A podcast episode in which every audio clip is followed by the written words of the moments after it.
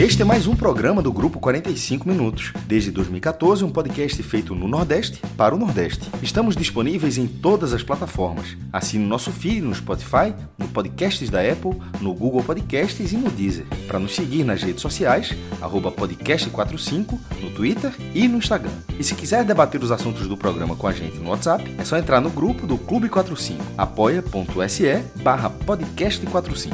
Muito obrigado pela escolha e pela confiança.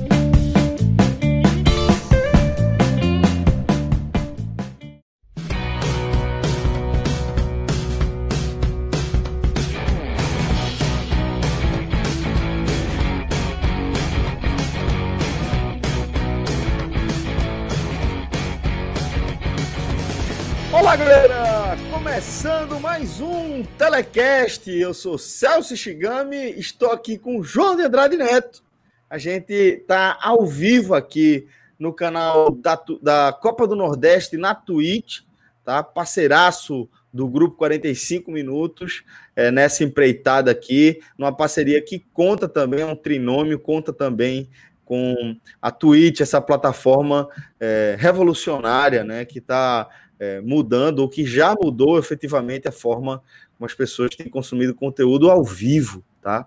Uma plataforma realmente é, pensada, elaborada, desenvolvida para atender essa demanda cada vez mais crescente, certo? Então, a gente manda um abraço grande aí para a turma do Nordeste FC, um abraço também aqui para a turma do Twitch, nossos parceiros e essa galera que possibilita que a gente siga trazendo, né, João, conteúdo de qualidade aí para a turma, é, tanto dos nossos canais, né, YouTube, aqui na Twitch a gente também tem o canal do Podcast 45, mas também é, no nosso portal NE45 e o nosso podcast que segue firme e forte, João. Firme e forte, a parceria firme e forte. A parceria já rendeu, já rendeu alguns, alguns frutos, bons filhotes. Exatamente. É, e, vai, e vai render muito mais. Vai. Muito legal. Vai sim.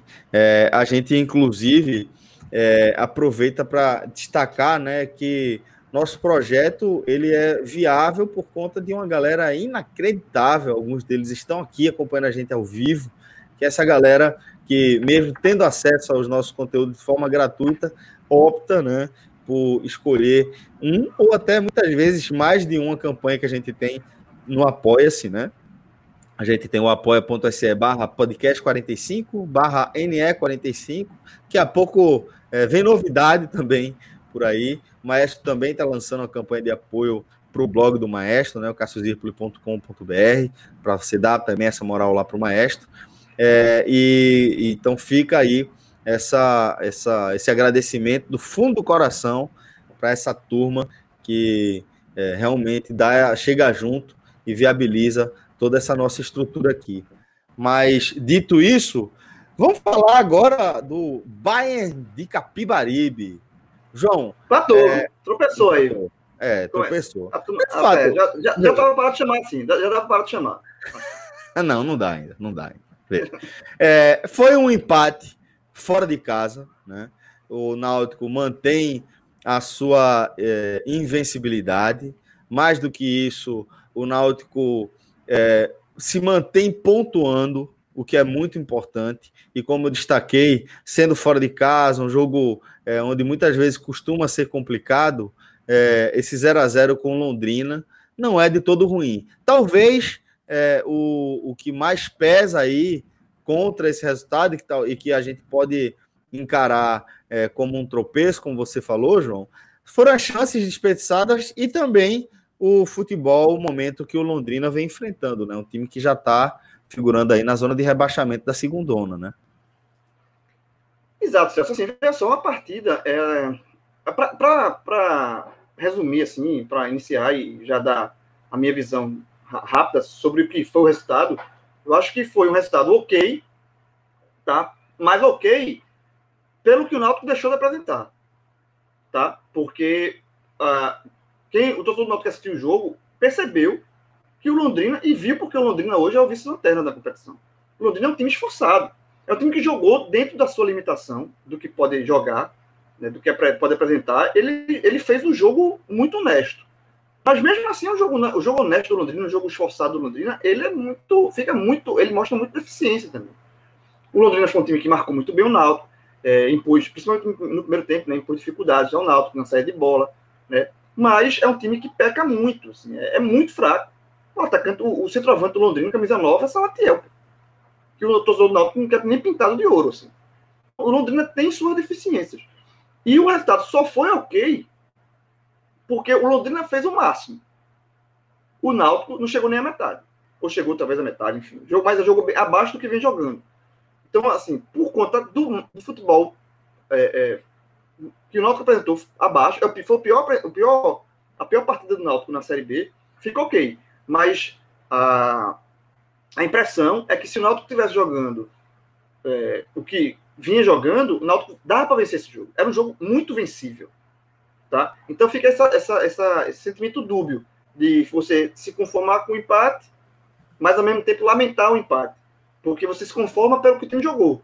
Mas se o time jogar tivesse jogando um pouquinho mais, dá para vencer. E por quê? E aí o ponto é: por que jogou tão mal? Isso é. é, é, é todo o Náutico está tá debatendo, né? Porque o Náutico, por que foi a pior partida? É, é, eu acho que existem. É, Náutico começa uma maratona de jogos, há um desgaste, tá? Isso é, é também natural. O Náutico jogou no domingo, viajou para Londrina, é uma viagem longa. Tem esse aspecto também. Depois vai voltar, vai jogar com o Remo no, no sábado, depois joga terça-feira com o Sabino. O Náutico vai entrar no maratona de jogos. Isso é, é um, um, desgaste que acontece, é natural, mas é uma coisa que estava planejada também, também não, não foi pego de surpresa. E o Náutico também foi com alguns desfalques. Né? O Náutico não foi expulso no jogo do Botafogo, não ficou na beira do gramado, foi o, o filho dele, né?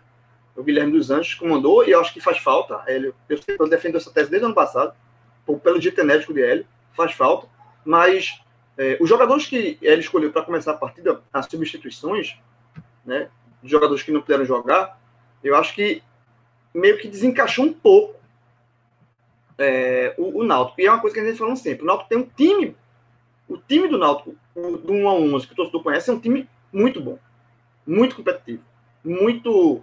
É, que vai brigar, sabe assim. Agora, se você ampliar para o leque do, do elenco, aí é um, é um, debate que já é antigo, né? Que, é, que o elenco, os reservas não são. Está muito longe do, do, do, do, time titular, das peças que entram. E aí, por exemplo, o Náutico não teve Vinícius. Né? Vinícius não foi, tá, é, foi vetado pelo DM e não pôde jogar nessa partida. Entrou o Giovanni. E, e ficou muito clara a diferença, a perda que o Náutico teve com a saída de Vinícius e a entrada de Giovanni. Giovanni, ele, ele é, fez uma partida muito fraca. Ele até melhorou no final. Mas a, maior parte da perda era um jogo muito é, baixo. Assim, é um, é um jogador, é um, é, se escondeu muitas vezes do jogo. Participou muito, muito pouco da partida, só na reta final, antes de ser substituído no segundo tempo, que ele tentou umas jogadas mais incisivas, mas assim, foi muito, a partida muito abaixo. Então, é, eu acho que a saída de Vinícius, Vinícius ficou muito claro que existe essa perda com a entrada de Giovanni, né? E o outro, é, que foi menos sentida, né? Que foi na zaga, que ah, foi a entrada do, do, Iago no lugar do Wagner. O Wagner está suspenso.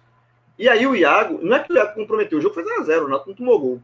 Mas também ficou muito claro que o Iago, ele, por ser a primeira partida talvez, está muito tempo sem jogar, ele passou insegurança para o time na zaga. Eu acho que o Iago passou muitas vezes insegurança, saiu é, jogando errado muitas vezes, né? É, então, assim, é, houve esses, essas duas peças que entraram, elas baixaram um pouco o nível do time. E aí, além disso, outras peças que já são titulares jogaram bem abaixo. Eu acho que Brian fez uma partida horrorosa. Das piores partidas de Brian é, na lateral esquerda, desde que ele foi efetivado. É, Chiesa fez uma partida muito fraca né, no ataque. Assim. Então, outras peças renderam. O próprio Haldner rendeu um pouco abaixo. Então, acho que o Náutico, ele, como um todo, ele rendeu. É, foi, foi bem fraco, mas eu acho que. É, eu acho que assim. O torcedor do Náutico para, para e pensa se o time, se, o time completinho, se não tivesse ninguém suspenso, dá para ganhar? Dava para ganhar. Não ganhou por quê? Teve duas peças diferentes no time. O time rendeu abaixo. Aí você começa a juntar as peças, juntar os, os tracinhos, é, é, é fazer aquele contorno do. É brincadeira de criança, né? Que vai somando, vai ligando os pontos para formar a figura. Então, acho que de fato o, o, o, é, foi um jogo que meio que volta ao debate por conta desse primeiro tropeço. Não, não é nem tropeço, né? Primeiro quebrou os 100%. É, volta de, contra um time fraco, repito, o Londrina é um dos times mais fracos da Série B. Por conta disso, volta o debate do Náutico tem um time, mas não tem um elenco. Né? Para uma Série B de 38 rodadas, talvez isso custe, custe caro em algum momento. Agora, é, é, de tudo isso, pelo menos você somou um ponto. Tá? Exato. Assim, do, dos males, assim, não jogou bem, mas voltou com um ponto. Tem, foi, tem, foi justamente o, o, o, tem seis pontos, o Náutico tem seis pontos para o quinto colocado e tem, tem a, tá, é, é, líder com cinco pontos a mais que o Goiás, que é o vice-líder. Então o Náutico tem uma gordura. Então, muito. Males menor. É. Pelo amor de Deus, pô. É, Cláudia Santana já está aqui com a gente também, tá? É, para somar é, aqui com, com as análises. Ele que fez esse, esse jogo para o NE45 lá no nosso portal. E aí, Clauber, é, eu queria perguntar para você isso também, né, velho? Que é, fica essa, essa sensação de que, pô, você pontuar fora de casa, a gente que está acostumado a acompanhar é, competição com esse formato de 38 rodadas, né? É, você sabe que é sempre importante. Você está sempre andando para frente, é fundamental para que você alcance seus objetivos aí numa competição como essa. É, mas realmente, o fato de ter sido o Londrina, você encara como uma oportunidade de vencer mais uma fora de casa, né? Porque é, eu acho que um time que está fazendo a campanha que o Náutico está fazendo, olha para o Londrina e vê quase que uma obrigação né, de ir, ir lá e beliscar os três pontos, de trazer mais uma vitória aí dentro da bagagem, né? É isso, Celso. É... Acho que o próprio Jean Carlos falou após o jogo, né? Que a sensação que fica é que o Náutico deixou de ganhar dois pontos, né? Então, acho que o, o, o sentimento dele, acho que é o sentimento de muitos alvirrubos também, e muitos que viram o jogo. Acho que a análise que João fez foi perfeita. E, assim, além de tudo que, que João falou, é, mesmo com tantos problemas, ainda dava para o Náutico ganhar. Obviamente, com um time completo daria muito e hoje ainda dava, porque teve a chance de Chiesa clara no primeiro tempo, que ele sai é, cara a cara, um belo passe de Eric, que ele chuta foi em cima mal, do né? goleiro. Foi mal é, no jogo, né? Ele tinha ali é, várias possibilidades para fazer um gol ali, chutou em cima do goleiro, escolheu a pior. É, no segundo tempo teve com com Jean Carlos, teve outra que Matheus Carvalho é, finaliza, podia ter deixado para Jean Carlos também, teve outra com Chiesa, enfim. O Náutico criou chances para vencer o jogo. É, talvez o torcedor mais realista, pô, os caras estão reclamando de um empate fora de casa na Série B, é soberba. Mas não é isso. É, é, isso uma hora o Náutico vai oscilar, como oscilou hoje, vai oscilar outras vezes. São 38 rodadas. Mas talvez o torcedor, a, a gente que analisa, esperasse uma, uma, uma oscilada num jogo contra o Operário, um jogo mais difícil, que, que pode acontecer também, um Cruzeiro, um Vasco, com, com o Botafogo também, que o Náutico é, oscilou em alguns momentos do jogo. Não contra o Londrina. Mas assim, a fragilidade do Londrina foi tanto que mesmo o Náutico é, desfalcado, longe do seu melhor futebol, ainda teve chance de criar.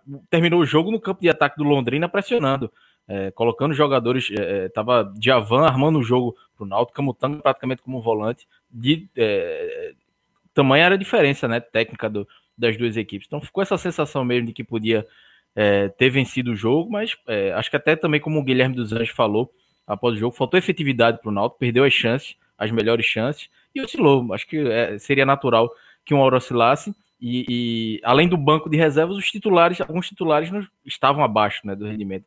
Chiesa teve duas, três chances que um centroavante numa Série B, no jogo como esse, ele guarda um, o jogo era outro. Acho que dificilmente o Náutico sofreria um empate contra o Londrina se sai na frente, é, é, porque o Náutico ia jogar na sua, ia jogar muito mais tranquilo, enfim, é, é o contexto seria completamente diferente. Brian errando muito, Brian que é uma válvula de escape ali pelo lado esquerdo, que vem muito bem, errando muito, então o jogo acabou pendendo muito para a Hereda, e do mesmo lado de, de Brian tinha Giovanni também, que é uma característica diferente de Vinícius, Giovanni é um jogador que armar jogada, Vinícius é mais de concluir, entrar na área. Então mudou algumas coisas da, na característica do nosso. O próprio Trindade, que vinha fazendo bons jogos, também já fez um jogo mais abaixo. É, então é, foram quatro, cinco peças ali que acabaram influenciando no, no, desempenho do Náutico. Mas ainda assim podia ter ganho. Porque o Londrina é um time que vai brigar contra o rebaixamento, é um time frágil. Mas assim, acho que também não tem que se criar muito é, é, drama por isso, não. Empatou, não, não perdeu. É, foi um jogo fora de casa. Muita gente vai dizer, ah, esses dois pontos vão fazer diferença lá na frente. Mas esse ponto também pode fazer diferença lá na frente. Agora não dá para é, não dá para fazer Exato. muito ah, prognóstico. Olhando, olhando para esse retrato que a gente tem da competição hoje, não tende a fazer muita falta, não, né? é, tipo, dois pontos que você deixa de conquistar fora de casa. É, até porque vai perder ponto de momento. O Náutico não vai, ser, não vai subir, porque vencendo todos os jogos. Era isso que eu ia te perguntar, João. De certa forma, sendo Fire aqui, você acha que, que de alguma maneira pode aliviar algum tipo de pressão que exista, aquele negócio, porra, 100%, 100%, 100% de aproveitamento. A gente sabe que não dá para você manter esse foco, né? Em 38 rodadas é um negócio absurdo, que do nível, é, mesmo com, com futebol de alto rendimento, não dá para você manter. É, dá, dá um desafogo, tipo, pronto, ó, acabou 100%, a gente continua invicto, vamos seguir o trabalho ou, ou é só ser fire demais? Eu acho, eu acho que não, é, não, não é, com relação a isso é ser fire demais, acho que não, não muda não. Agora, é, é, de fato, assim, o debate hoje, na noite de São João, a gente está fazendo essa live na noite, na noite de São João, é, da família dos caras, torcedores do Náutico que estão, né, moram na mesma casa, familiares e tal. Se tiver um debate desse jogo, assim, é, é para é comemorar um ponto ganho e lamentar dos perdidos. É, é esse o que está falando. Porque, assim, pelo jogo jogado, um ponto é aceitável. Pelo futebol que Londrina é, é, demonstrou e pelo que nós demonstrou, dá, ficou muito claro que o Cláudio falou, assim, e eu também falei. Mesmo o Náutico jogando muito abaixo do que pode, o Náutico teve chance de vencer o jogo. Agora, também o Londrina também teve. Né? Não, é só, não foi só o Náutico que teve chance. O Londrina, no primeiro tempo, teve boas chances. Essa é uma, essa é uma discussão que vai ter, assim, não, eu não, e, não sei, sinceramente, é, é aí é, é, só aquele negócio, você olhar o copo meio cheio ou meio vazio. Você escolhe o ângulo. Se olhar o copo meio cheio, é, pelo que a gente jogou, essa bola aí que a gente jogou, está bom de um ponto. Isso é olhar o copo meio cheio. Olhar o copo meio vazio é, porra, meu irmão, a gente perdeu ponto esse Londrina, a gente jogou no mal, perdeu com esse ponto, ainda conseguiu um ponto com esse Londrina, se a gente jogasse um pouquinho melhor, ganhava o jogo. Esse é olhar o, o, o copo meio, meio, vazio. Então, velho, é, é um debate. Agora eu gostei do, do comentário de Moraes Neto, aqui na. Foi bom mesmo. Na, na live. Eficaz. Ah, para o acesso, é bom resultado. Para o título, foi ruim. Pronto, talvez, talvez seja uma resposta aí mais para o torcedor, mas se o torcedor do Náutico tá saindo com título meu, realmente. Porra, se não tiver, João, aí é, é. foda, porra. Vai se ferrar com o título. Eu acho que tá muito. Eu acho que o Náutico. Ah, veja, eu acho que. Não, sonhar com o título. Porra. Ah, sonhar, certo. Sonhar com o título. Sonhar. Como é que você não sonha com o título? Você tá o quê? É, é... Ah, tem muito, tem muito. Eu conheço já, eu já conheço vários. João, você tá com. É, na sexta rodada, você, como você destacou, tem cinco pontos por quinto colocado, pô. É, não, isso. Tem, eu, tô, eu, tô, eu tô num grupo que a turma começou a falar com os papinhos, a turma proibiu. Conhece, Cláudio? A turma, num grupo, a turma começou a falar, não, título, não sei o quê, botaram até a foto da taça. A turma, pare com isso, a turma, é. a turma proibiu. Proibiu. Na verdade, é cinco pontos para o vice, né? Quando você pontuou o Goiás. É, seis pontos é. para o quinto Uma colocado, gordura né? excelente ainda. Não dá nem para. É absurdo. Se o cara não for sonhar com o título nesse cenário, o cara vai sonhar com o título quando? Só quando tiver Lembrando né? que, né? lembrando que é, o Náutico terminou a série né, de, de vitórias seguidas. O Náutico é, fe, fe, finalizou com cinco vitórias. E, e com isso ele iguala a campanha do Corinthians de, 2000, de 2008, que foi campeão e do Guarani de 2009 foi vice-campeão. O, o Náutico é, perdeu a chance de fazer a sexta vitória. Se ele faz seis vitórias, ele iguala o recorde absoluto na Série B dos pontos corridos, que é desse Corinthians, né, de 2008, que me deu uma sexta vitória, e aí, é, já falei, foi campeão, né, e aí perdeu essa chance. Né, se o Náutico bate, bate essa sexta, ia buscar a sétima contra o Remo. Mas, enfim, eu acho que é, é um debate, olhar o copo meio cheio, meio vazio. Acho que, resumidamente, é isso. Olhar o copo meio, meio cheio, talvez seja um pé no chão, né, de buscar o acesso, e aí estou com o Moraes Neto, o processo é bom estado. E olhar o copo meio vazio é quem está mirando no título e achar. Ô, João. E, fala. E eu acho que tira um pouco dessa pressão também de. É, essa questão de é, 100%, tem que manter, tem que manter, tem que manter. Acho que tira um pouquinho, tira o peso um pouco. É, foi o que você falou, né? É, falou. acho que tira um pouco. E também é, bota um pouco de, de, pé no chão até no próprio torcedor, que eu vi torcedor antes do Botafogo, ah, Botafogo é fraco, bateu com o Londrina é 3 a 0 contra o Londrina é 3 a Assim, a Série B, por mais que eu não venha, estava jogando muito bem, mas a Série B, é, os times são muito parecidos, então é, é, um encaixe que faz a diferença, é um jogador, é um Chiesa, é um, é um Jean Carlos que faz a diferença, que outros elencos não têm. Mas assim, se você vê os elencos, não tem grande diferença entre os times. Então, é, é no Náutico não vai atropelar todo mundo de forma alguma. Um jogo vai muito bem, outro jogo vai mal, então vai ser assim. A gente sabe que vai ser. Chega uma hora vai faltar um pouco de fôlego, depois retoma. A é, Chapecoense deu uma oscilada ano passado, América Mineiro fizeram campanhas espetaculares. É, imagina o Náutico que não tem um elenco robusto, né? Tem uns titulares que está tentando formar esse, esse banco de reserva com mais qualidade. Então, é, isso uma hora vai acontecer, uma hora Aí, vai. O, jogo, o, jogo, o fato do jogo estar fora de casa também ajuda nessa compreensão. Se esse empate fosse um da aflitos, aí tava todo mundo reclamando. Certo? Aí não tinha essa visão de que foi bom, não. Se o jogo fosse, fosse um 0x0 contra esse Londrina, porque o Londrina não disputa o campeonato que o Náutico disputa.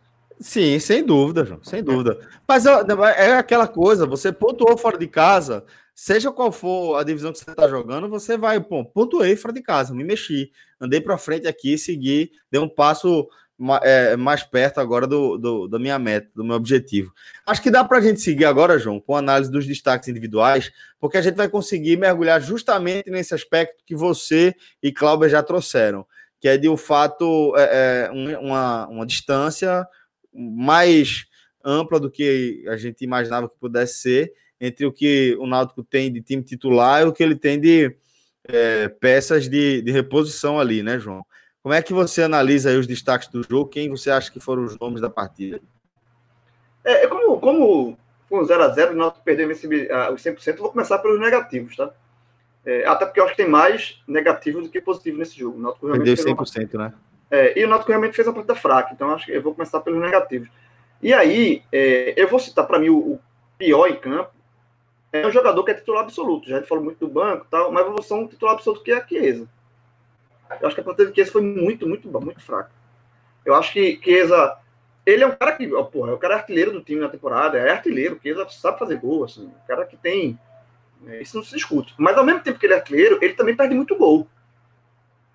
Se ele fizesse boa parte dos gols que ele perde, ele seria ainda mais artilheiro, sabe? Ele é, ele é muito. É, é, é, é, ele, ele é fazedor de gols e perdedor de gols, sabe? Então, é, ele, o gol que ele perdeu no primeiro tempo, uma bola de. de ele aparece muito pro jogo, né, João? Ele se movimenta muito, participa muito, pede muito a bola. E acho que é isso que a gente vê, né?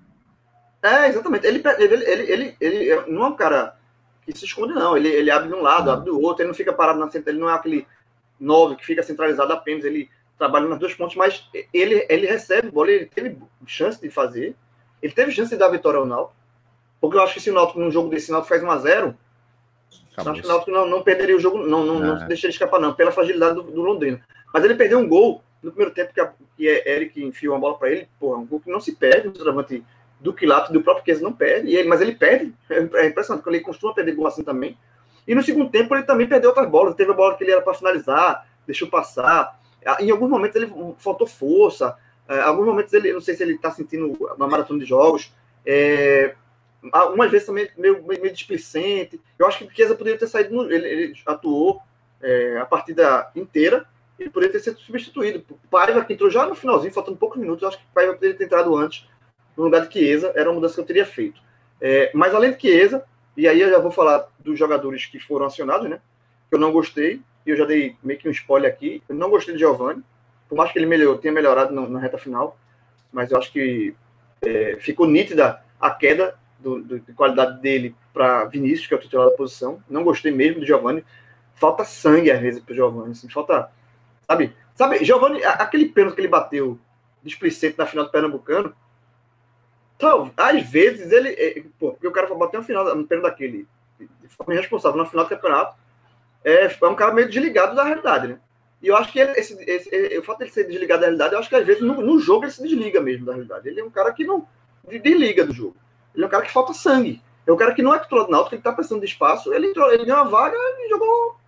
Não fez aquele jogo, assim, eu vou, eu vou jogar para tentar ganhar, disputar essa vaga. Não. Ele jogou, beleza. O próximo jogo é banco de novo, porque ele mostrou muita coisa diferente disso. Então, Giovanni e é, para mim o Iago também fez a partida muito é, irregular. Tá? É um, um zagueiro que tem, vinha muito, sendo muito elogiado nos treinos e tal. Entra, tá, entrou no lugar do meu amor.doc, né? Meu coração aqui, que é Wagner Leonardo. Mas é, ele, ele se mostrou inseguro, perdeu uma bola que poderia render um gol do Londrina no primeiro tempo. Enfim, é, eu acho que ele. ele assim, não, é, ele, ele pode ser um bom banco. É diferente de Giovanni. Eu acho que Giovanni não é um. um vai brigar, assim, não mostrou nada na temporada. E Iago ainda tem que ter calma, né? Ele passou muito tempo sem jogar, um jogo inteiro, o primeiro jogo que ele joga inteiro depois de muito tempo. Ele pode ser um bom reserva, mas também mostrou que hoje os titulares são Camutanga e Wagner e, e, e não tem discussão. Eu acho que ele mostrou muita segurança em alguns momentos. E aí, só para pontuar rapidamente, para passar para Cláudia, é, eu acho que Haldane fez a partida abaixo também. E sim, eu tô outro, um jogador que eu esqueci, não, não podia esquecer de jeito nenhum, Brian. Brian fez a partida horrorosa. Entra no pódio aí também. Assim, junto nesse, nesse, nesse, Inclusive, eu acho que Brian, para ser um, um pódio, ele, ele entra em terceiro e Iago fica para quarto, nos piores. Eu acho que a partida de Brian foi muito ruim. Muito ruim e, e de comprometer. Sabe, ele comprometeu antes, ele saiu errado, deu bola de graça pro, pro Londrina. O Londrina só não ferrou no primeiro tempo também porque pela ruindade do Londrina. Mas Brian fez uma partida. Se Júnior, Maestro Júnior, né? que é, colocou Brian lá em cima um tempão, fez a maior propaganda de Brian, é, em algum, merecidamente. Tivesse vendo esse jogo, o, o encanto acabou. O, encanto, o, o Júnior botou uma pezinho para trás, aí depois dessa atuação muito ruim de Brian. E é isso. E, e agora sim, a última menção roça passar para Cláudia. Matheus Carvalho entrou, mais uma vez, muito desconectado, assim, é, é, muito fora de ritmo, passou muito tempo lesionado, né? E perdeu um, Ele atrapalhou, mas o Carvalho foi aquele cara que entrou no jogo e atrapalhou. Teve uma bola que ele poderia ter deixado o Giancarlo. Giancarlo tá de frente para a barra. Se ele sai do lance, Giancarlo possivelmente faz o gol. Ele quis girar, de feito um, maluco ali, meio doido, e perdeu. E Giancarlo ficou irritadíssimo com ele. Então, acho que Matheus Carvalho, mais uma vez, entrou e dá sinais que realmente ele vai ajudar pouco. Né? Um jogador que hum, não sei se vai ajudar muito, não. Mas vou deixar a Cláudio falar um pouquinho também. Cláudio, é, vem então com os destaques negativos do Náutico, né? Para depois a gente é, tentar salvar alguém aqui hoje, João. Mas, Cláudio, por favor. Eu vou na, na linha de João, mas, e eu também colocaria é, Brian na frente de Iago. Acho que Iago ainda teve uma boa recuperação no lance, no erro de Trindade, né? No meio campo do primeiro tempo, que ele consegue dar um carrinho e, e salvar o Náutico. Mas realmente depois se mostrou meio atrapalhado. Assim, é, é, Iago faz mais de um ano que não joga, né? Ele jogou 20 minutos contra o Sport naquele 3 a 0 mas o jogo já estava 3 a 0 já não tinha muito o que fazer, jogou pouco. Então, foi praticamente o primeiro jogo dele depois de mais de um ano. É, então, Vitor, Vitor, Vitor, tá, Vitor, Vitor Aguiar, nosso companheiro Vitor Aguiar, tá colocando aqui na, nos comentários que o último jogo completo de Iago tinha sido no dia 8 de dezembro de 2019. É. Então só tinha 24 jogos, 24 minutos em campo. É, então, vou dar esse desconto para ele, mas realmente ele não, não foi muito bem. É, Brian errou tudo, assim. Brian é, pode ser questão de, de, sequência de jogos, cansaço, mas em alguns momentos parecia é, desconcentração mesmo. Erros, é, de dois, três metros, seria de bola que ele não costuma errar, né? Erros bobos. É, é, e Chiesa, que eu acho que foi é, Chiesa, talvez Brian tenha errado por mais tempo, é, mais vezes, mas só que os erros de Chiesa foram decisivos, né? Uma, uma, uma chance que ele tivesse aproveitado é, o Náutico teria vencido o jogo. Não acredito que o Náutico tomaria o empate ali de Londrina, não. O jogo seria outro. Então, é, ele podia ter mudado a história do jogo logo no primeiro tempo, naquela chance que ele perdeu. Então, é um jogador meio desgastado, vem jogando praticamente 90 minutos sempre. Então, é, é, vem numa fase muito boa, mas realmente perde muitos gols e, e, nesses momentos, num jogo como esse, não, não pode perder. Então, acho que ele foi, para mim, também o pior. É, ele, Brian. É, qual foi o teu outro, João? Foi. É, ele, Giovani, foi né? Iago, Giovanni, Giovanni. É. E teve a menção para o Matheus, né? E a menção é, Matheus também. E Giovanni é o caso que, assim, eu, é, hoje era óbvio que ele deveria entrar. Eu vi muita gente falar, ah, bota Rafinha e coloca Brian é, mais à frente, mas ia mudar demais, dois setores, sem necessidade. Giovanni teve a chance dele, para mim não aproveitou, então eu acho que ele volta um pouquinho ao fim da fila. É, é porque Matheus Carvalho também tá mal, mas tem Iago Dias, né, que chegou agora. Se, tiver disposição, merece a oportunidade. Se Vinícius, obviamente, não puder jogar, porque senão o Vinícius é o titular é, absoluto. Mas assim, é, o Náutico vai ter que testar até achar um jogador para essa função, porque o Giovanni não vem, não fez poucas boas partidas pelo Náutico até agora. É, perdeu o pênalti na final, depois fez, né? Mas perdeu daquele jeito. E hoje foi muito mal. No final do no segundo tempo ele melhorou. É, Guilherme dos Anjos até falou que foi uma, uma questão que ele é, cobrou do, do próprio Giovanni para é, ir mais à linha de fundo, tentar entrar mais na área. Então, talvez essa bronca tenha melhorado ele. Mas é um jogador, assim, proativo. Isso é pouco dos pés dele. São driblezinhos secos, mas é, é, é, diferente de Eric. Eric dá uns dribles, mas em direção ao gol, fazendo uma jogada, não é um drible inútil. Muitas vezes os, os dribles de Giovanni são inúteis. Então, não adianta ter habilidade se não vai, não vai ser positivo para a equipe. Então, é, Giovanni entra nessa, nessa lista dos piores e é, é acredito e espero que ele vá para o final da fila nessa disputa aí na, na, na reserva de Vinícius para o Náutico testar outra opção para ver se, se, se, o nível não cai tanto quando o Vinícius não puder jogar. E do positivo, é, já vou puxar logo o positivo também. É, Eric, para mim, acho que foi o melhor do Náutico. Não entendi porque ele foi substituído. É, Guilherme também falou que ele tinha dado alguns sprints e tal, mas assim, não deu uma justificativa clara que se Eric pediu, nem que estava um desgaste. Pode ter sido a fisiologia ter identificado que tem um desgaste. Tudo bem, mas Eric estava bem no jogo, merecia insistir um pouquinho. Podia ter insistido um pouco, até porque estava 0 a 0 não estava o jogo ganho. Você não tira o melhor jogador do campo para poupar no jogo 0 a 0 Não dá para entender, pelo menos, né? Então, Eric foi, fez uma, para mim foi uma boa partida e Jean Carlos também. Acho que Jean Carlos fez uma partida, é, foi bem. Jean Carlos vem correndo muito, assim. É incrível que Jean Carlos aqui poderia mais sentir esse desgaste da sequência de jogos. Se, se, acho que Jean Carlos deve correr mais do que Chiesa. Muito, corre muito mais. Tá, é, tá, é assim doando muito. dois lados, é, assim, se doa muito. Hoje foi bem no ataque, podia ter feito um gol. É, assim, faltou um capricho né, numa finalização. Ele ainda foi atrapalhado com o Matheus também. Mas foi bem. E outro, outro jogador que foi bem é Hereda. Hereda já vem fazendo boas partidas. É, e hoje, quando o Náutico estava um pouco desequilibrado na defesa, ele conseguiu dar um pouco mais de tranquilidade para o sistema defensivo. É, eu fecho com esse aí de, de Glauber. Para mim, foram os três que se salvaram mesmo. Se eu só inverto, eu acho que Giancarlo foi o melhor, e, e Eric foi o segundo melhor, e Hereda o terceiro. É, e a questão de, de Eric, assim, veja, no, no jogo passado, o Náutico ganhou do, do, do, Botafogo, a gente também falou que o Náutico ganhou, mas não jogou tão bem e tal, mas eu consegui estar vários positivos. Agora, realmente, só tem esses três. Não tem, não tem de onde puxar mais. É Jean Carlos e Eric, né? Você, eu inverti a ordem com o Cláudio aqui, mas Jean Carlos e Eric e Hereda. Então, o Náutico, de fato, só com três jogadores rendendo bem, assim, de fato, no futebol, você julga ter sido ok, acima de uma nota acima de sete, assim, numa, numa atuação de, de, jornal. Então, você mostra que vê que o Náutico realmente jogou mal, tá? E, e com relação a Eric, mais uma partida que ele joga bem e automaticamente aumenta o temor do, da possível saída de Eric. Né? O Náutico ainda não resolveu isso com o Braga, da permanência ou não de Eric. Né? Tá se tentando aí. Cláudio até fez a matéria no NE45 ontem, né? publicou ontem, que os bastidores dessa negociação, que o Náutico até tem que pagar 100 mil reais a Eric, né? de uma dívida que o Eric... É, melhor, melhor deixar Cláudio falar do que eu falar, o, o autor da matéria.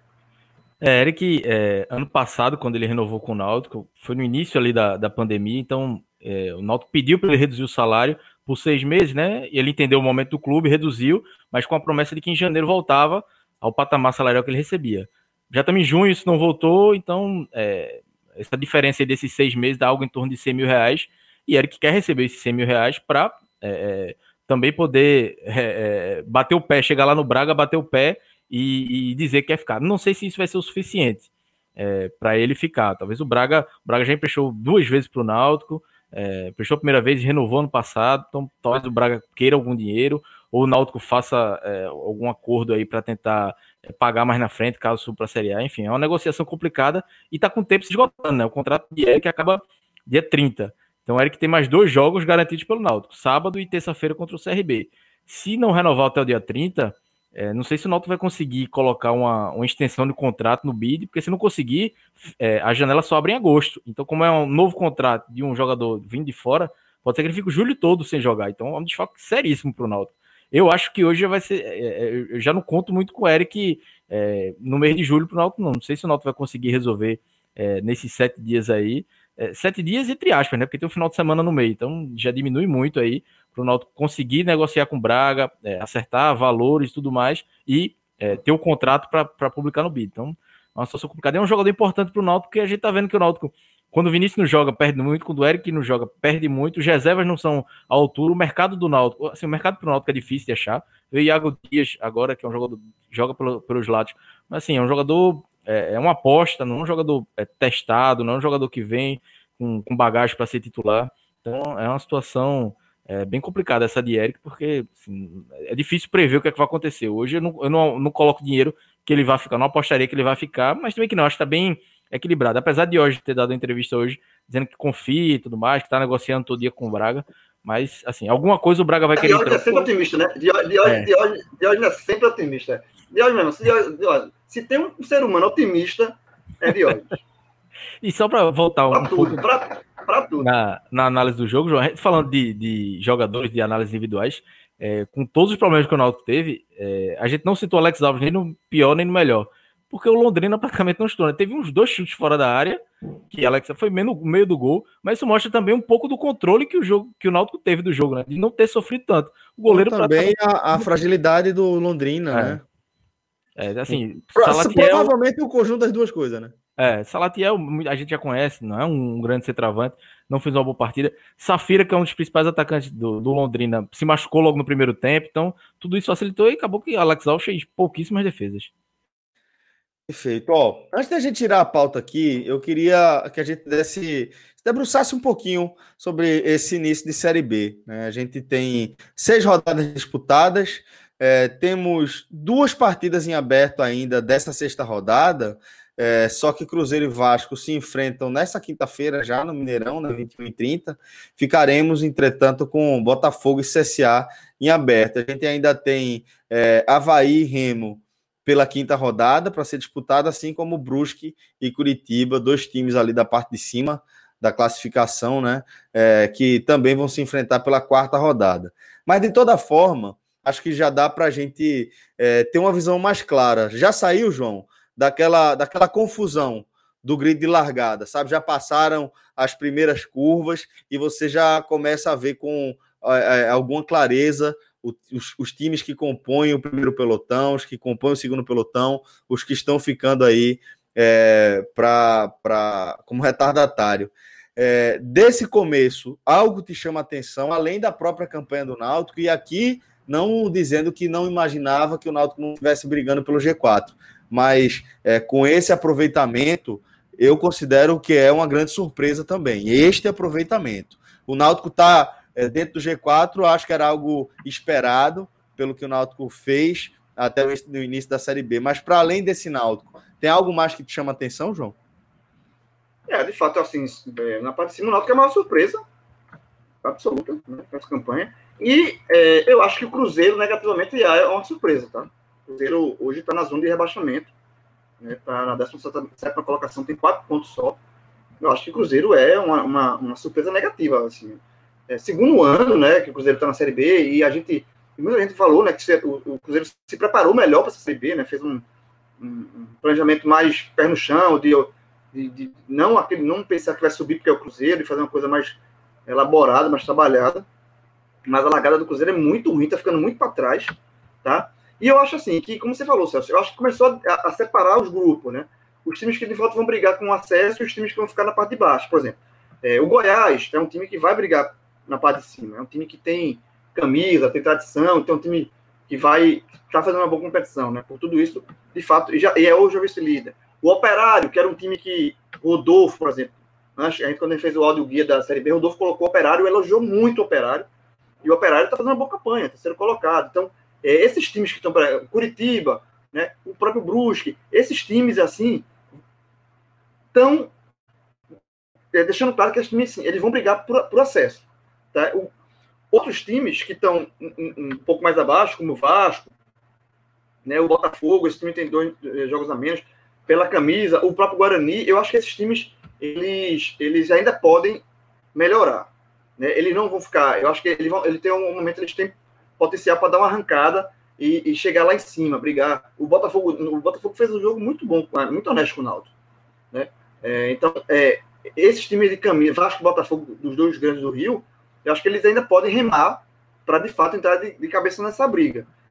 Já o Cruzeiro está ficando muito para trás. E o Vitória é outro time que também eu acho que está meio perdido ainda. Sabe? É um time que está. É, hoje é um time realmente marola, porque o trabalho de Ramon não se achou, não consegue, ele não conseguiu se achar ainda. Ele não trouxe como... aquele fato novo, né? Não deu aquela. Ele aquela trouxe no primeiro jogo, né? O, o, Vitor, o primeiro jogo que ele classificou para a Copa do Brasil, mas depois ele não, ele não soube aproveitar não, isso. Não deu continuidade. Isso. É, ele tá, ele tá querendo encaixar uma forma de jogar no Vitória que não, não, não bate, o Vitória não consegue jogar. Então o Vitória ele tá meio perdido nesse, nesse bolo aí, tá na meio marola. Agora, e automaticamente tem os times também estão muito claros que vão brigar contra o rebaixamento. Né? É, jogo de é, é, é, é, campeonato de permanência. O próprio Londrina, né, que empatou com o Náutico. A Ponte é, Preta me que... surpreende, sabia, velho? A Ponte, a Ponte Preta não venceu ainda, pô. Ponte Gilson Preta Clay, não né? venceu ainda, pô. Gilson Clay, né? né? É, mas, mas é uma assim, surpresa também, aí, né? Tipo, ninguém, é, é, não, não dava para projetar a Ponte Preta lá em cima Mas, pô, na lanterna, sem vencer ainda, depois de ser rodadas, pô, é... É, é surpreendente. Não gosto, bem, bem lembrado, é uma surpresa negativa também. Agora, Brasil de Pelotas, por exemplo, Brasil de Pelotas, que perdeu confiança nessa rodada. Remo, Remo, Vila Nova, o Havaí também, muito mal. Então, esses times aí, de fato, eles vão ficar na parte de baixo. Assim. Eu acho que eles não vão... Esse time não tem punch para dar uma arrancada e ir lá para cima, não. O campeonato, assim, confiança, né, citando o sul do Nordeste aqui, confiança é um time que vai brigar por permanência. Não é o campeonato dele, é permanência. Nada mais do que isso. E outro time, e outro clube que está me decepcionando é o CSA. Né? O CSA me parece que também é um time que não vai ter força para chegar, não. Clauber, é, desse começo aqui, o que é que te chama a atenção? Eu acho que é, tem dois times aí que, pela tradição que tem na Série B, é, é porque o início do Náutico foi muito fora da curva, né? Então, é, foi tão superior que a gente olhava ali o G4, aí tava o Brusque, é, outras equipes ali, mas agora já chegou o Goiás, que é um time que não fez um campeonato estadual tão bom, mas se reforçou para isso, tem, tem, tem bagagem em Série B, então é um time que sempre entra, no mínimo pela força da camisa, como um dos candidatos ao acesso, então já chegou. E o Curitiba, também que é, é mais ou menos nesse cenário, não, não fez um grande jogo contra o Vitória, mas venceu, vai pontuando, e quando vê já está ali perto do G4. Então, são duas equipes ali que a gente já vê é, é, entrando nessa disputa, como se espera, é, quando, quando Náutico, Goiás, Curitiba, a própria Ponte Preta, antes da competição, é, é até natural apontar com times que vão brigar na parte de cima da tabela. E Goiás já chega ali na, na vice-liderança, e o, e o Curitiba no quarto lugar, por enquanto, ainda com um jogo a menos, né? Então são times aí que vão ficar é, é, nessa briga pelo G4 aí, então é uma briga pesada, né? Não é um. Não, não vá acreditando que vai ser só a Brusque, que não, talvez não tenha tanta camisa, mas tem um, um, time organizado. Vai chegar times de mais força. O próprio Botafogo também eu acho que vai brigar mais lá em cima. Então as coisas vão, é, vão é, se. Entra numa, numa divisória bem definida para que os times que vão brigar pelo acesso, times com camisa, times com é, que tem cancha em Série B, para buscar esse acesso. Então, é, são equipes que é bom o Náutico já ficar ligado. Para o torcedor do Náutico é bom também já ficar ligado para dar uma, aquela secada, porque no começo o cara torce para empate, todo, o seu time ganha, o resto todo de empate. Agora o cara já pode olhar, opa, o Goiás já pode perder uns pontinhos aí, o Curitiba, porque são times que devem é, continuar aí nessa, nessa parte de cima é, da tabela. E a Ponte Preta realmente é, surpreende negativamente, né? Não, não venceu. É, tava vendo aqui no Campeonato Paulista, uns é, cinco jogos também não venceu no Campeonato Paulista. Você não, não vence desde maio, então já vem um tempinho aí sem vencer, começou muito mal. Acho que é, Kleina não vai durar muito tempo no, é, aí na Ponte Preta. Já estava ameaçado, né? Não sei se é, chegou a ter alguma notícia nova, mas ele estava ameaçado é, depois da última rodada porque é um início muito ruim da Ponte Preta. É a Ponte Preta que tem uma, um, recebe um dinheiro bom do Campeonato Paulista, então se espera sempre que vá buscar. E principalmente porque o Guarani está ali na parte de cima da tabela, né? Então isso aumenta a pressão ali pela rivalidade. A Ponte Preta perdeu o clássico também no final de semana, então é, tudo sai peça. Talvez a Ponte Preta seja o time, e o Havaí também. É, acho que o Havaí é, é um time é, experiente, não sei se vai brigar pelo acesso, mas fica ali, deve, deveria ficar. Mas é muito fraco, muito fraco. É um time jogos cansado, é né? Fraco. É um time é, cansado. Muito fraco. Muito fraco. A defesa, Agora, do, a, a defesa do Havaí é Gladson, Betão, Rafael Pereira, os caras de 34, é, é. assim, é, bem, bem pesado. Mas assim, é um time que tem experiência, né? É, mas é muito fraco. E, e um, agora só uma curiosidade também da Série B, pra gente amarrar aqui, que é o CRB, velho. O CRB é uma, maluquice. O CRB tem o melhor ataque da competição, 11 gols, que faz mais gol que o Náutico, o tem 10, e tem, só que tem a pior defesa, levou 12. Vê é, só, o time fez, o time, em, seis rodadas, em seis rodadas, o time fez 11 gols, uma média boa, mas levou 12, velho. Assim, é muito, é muito disparado, assim, é muito maluco, né? O CRB tem que o, o Alan Hall, que faz um, um, bom trabalho lá, né? É, subiu com o Cuiabá ano passado, é um bom técnico, mas ele tem que achar esse equilíbrio aí, velho. Assim, não pode um time. E, e, mesmo assim, nessa, nessa, nessa, nessa negócio meio maluco, né? De pior, melhor, def, melhor ataque, pior defesa, o time é sexto, tem 10 pontos. Então, assim, você vê que esse time tem potencial, ele precisa de ajuste. Mas ele tem A longo prazo, é, a longo prazo não. Se não ajeitar, não sobe, não. Não, não, não segura. Porque é. vai perder muito. É, tomou dois gols de confiança, tomou três do Vasco, tomou um em casa do Brasil de Pelotas, assim, todo jogo ser vazado é uma coisa até que a Elisandro fala, né? Se tiver menos é, é, gols do que jogos, conseguir manter, segurar alguns jogos sem, sem tomar gols, é, você vai pontuando e vai subindo na classificação, né? O CRB é, não fez jogos ruins.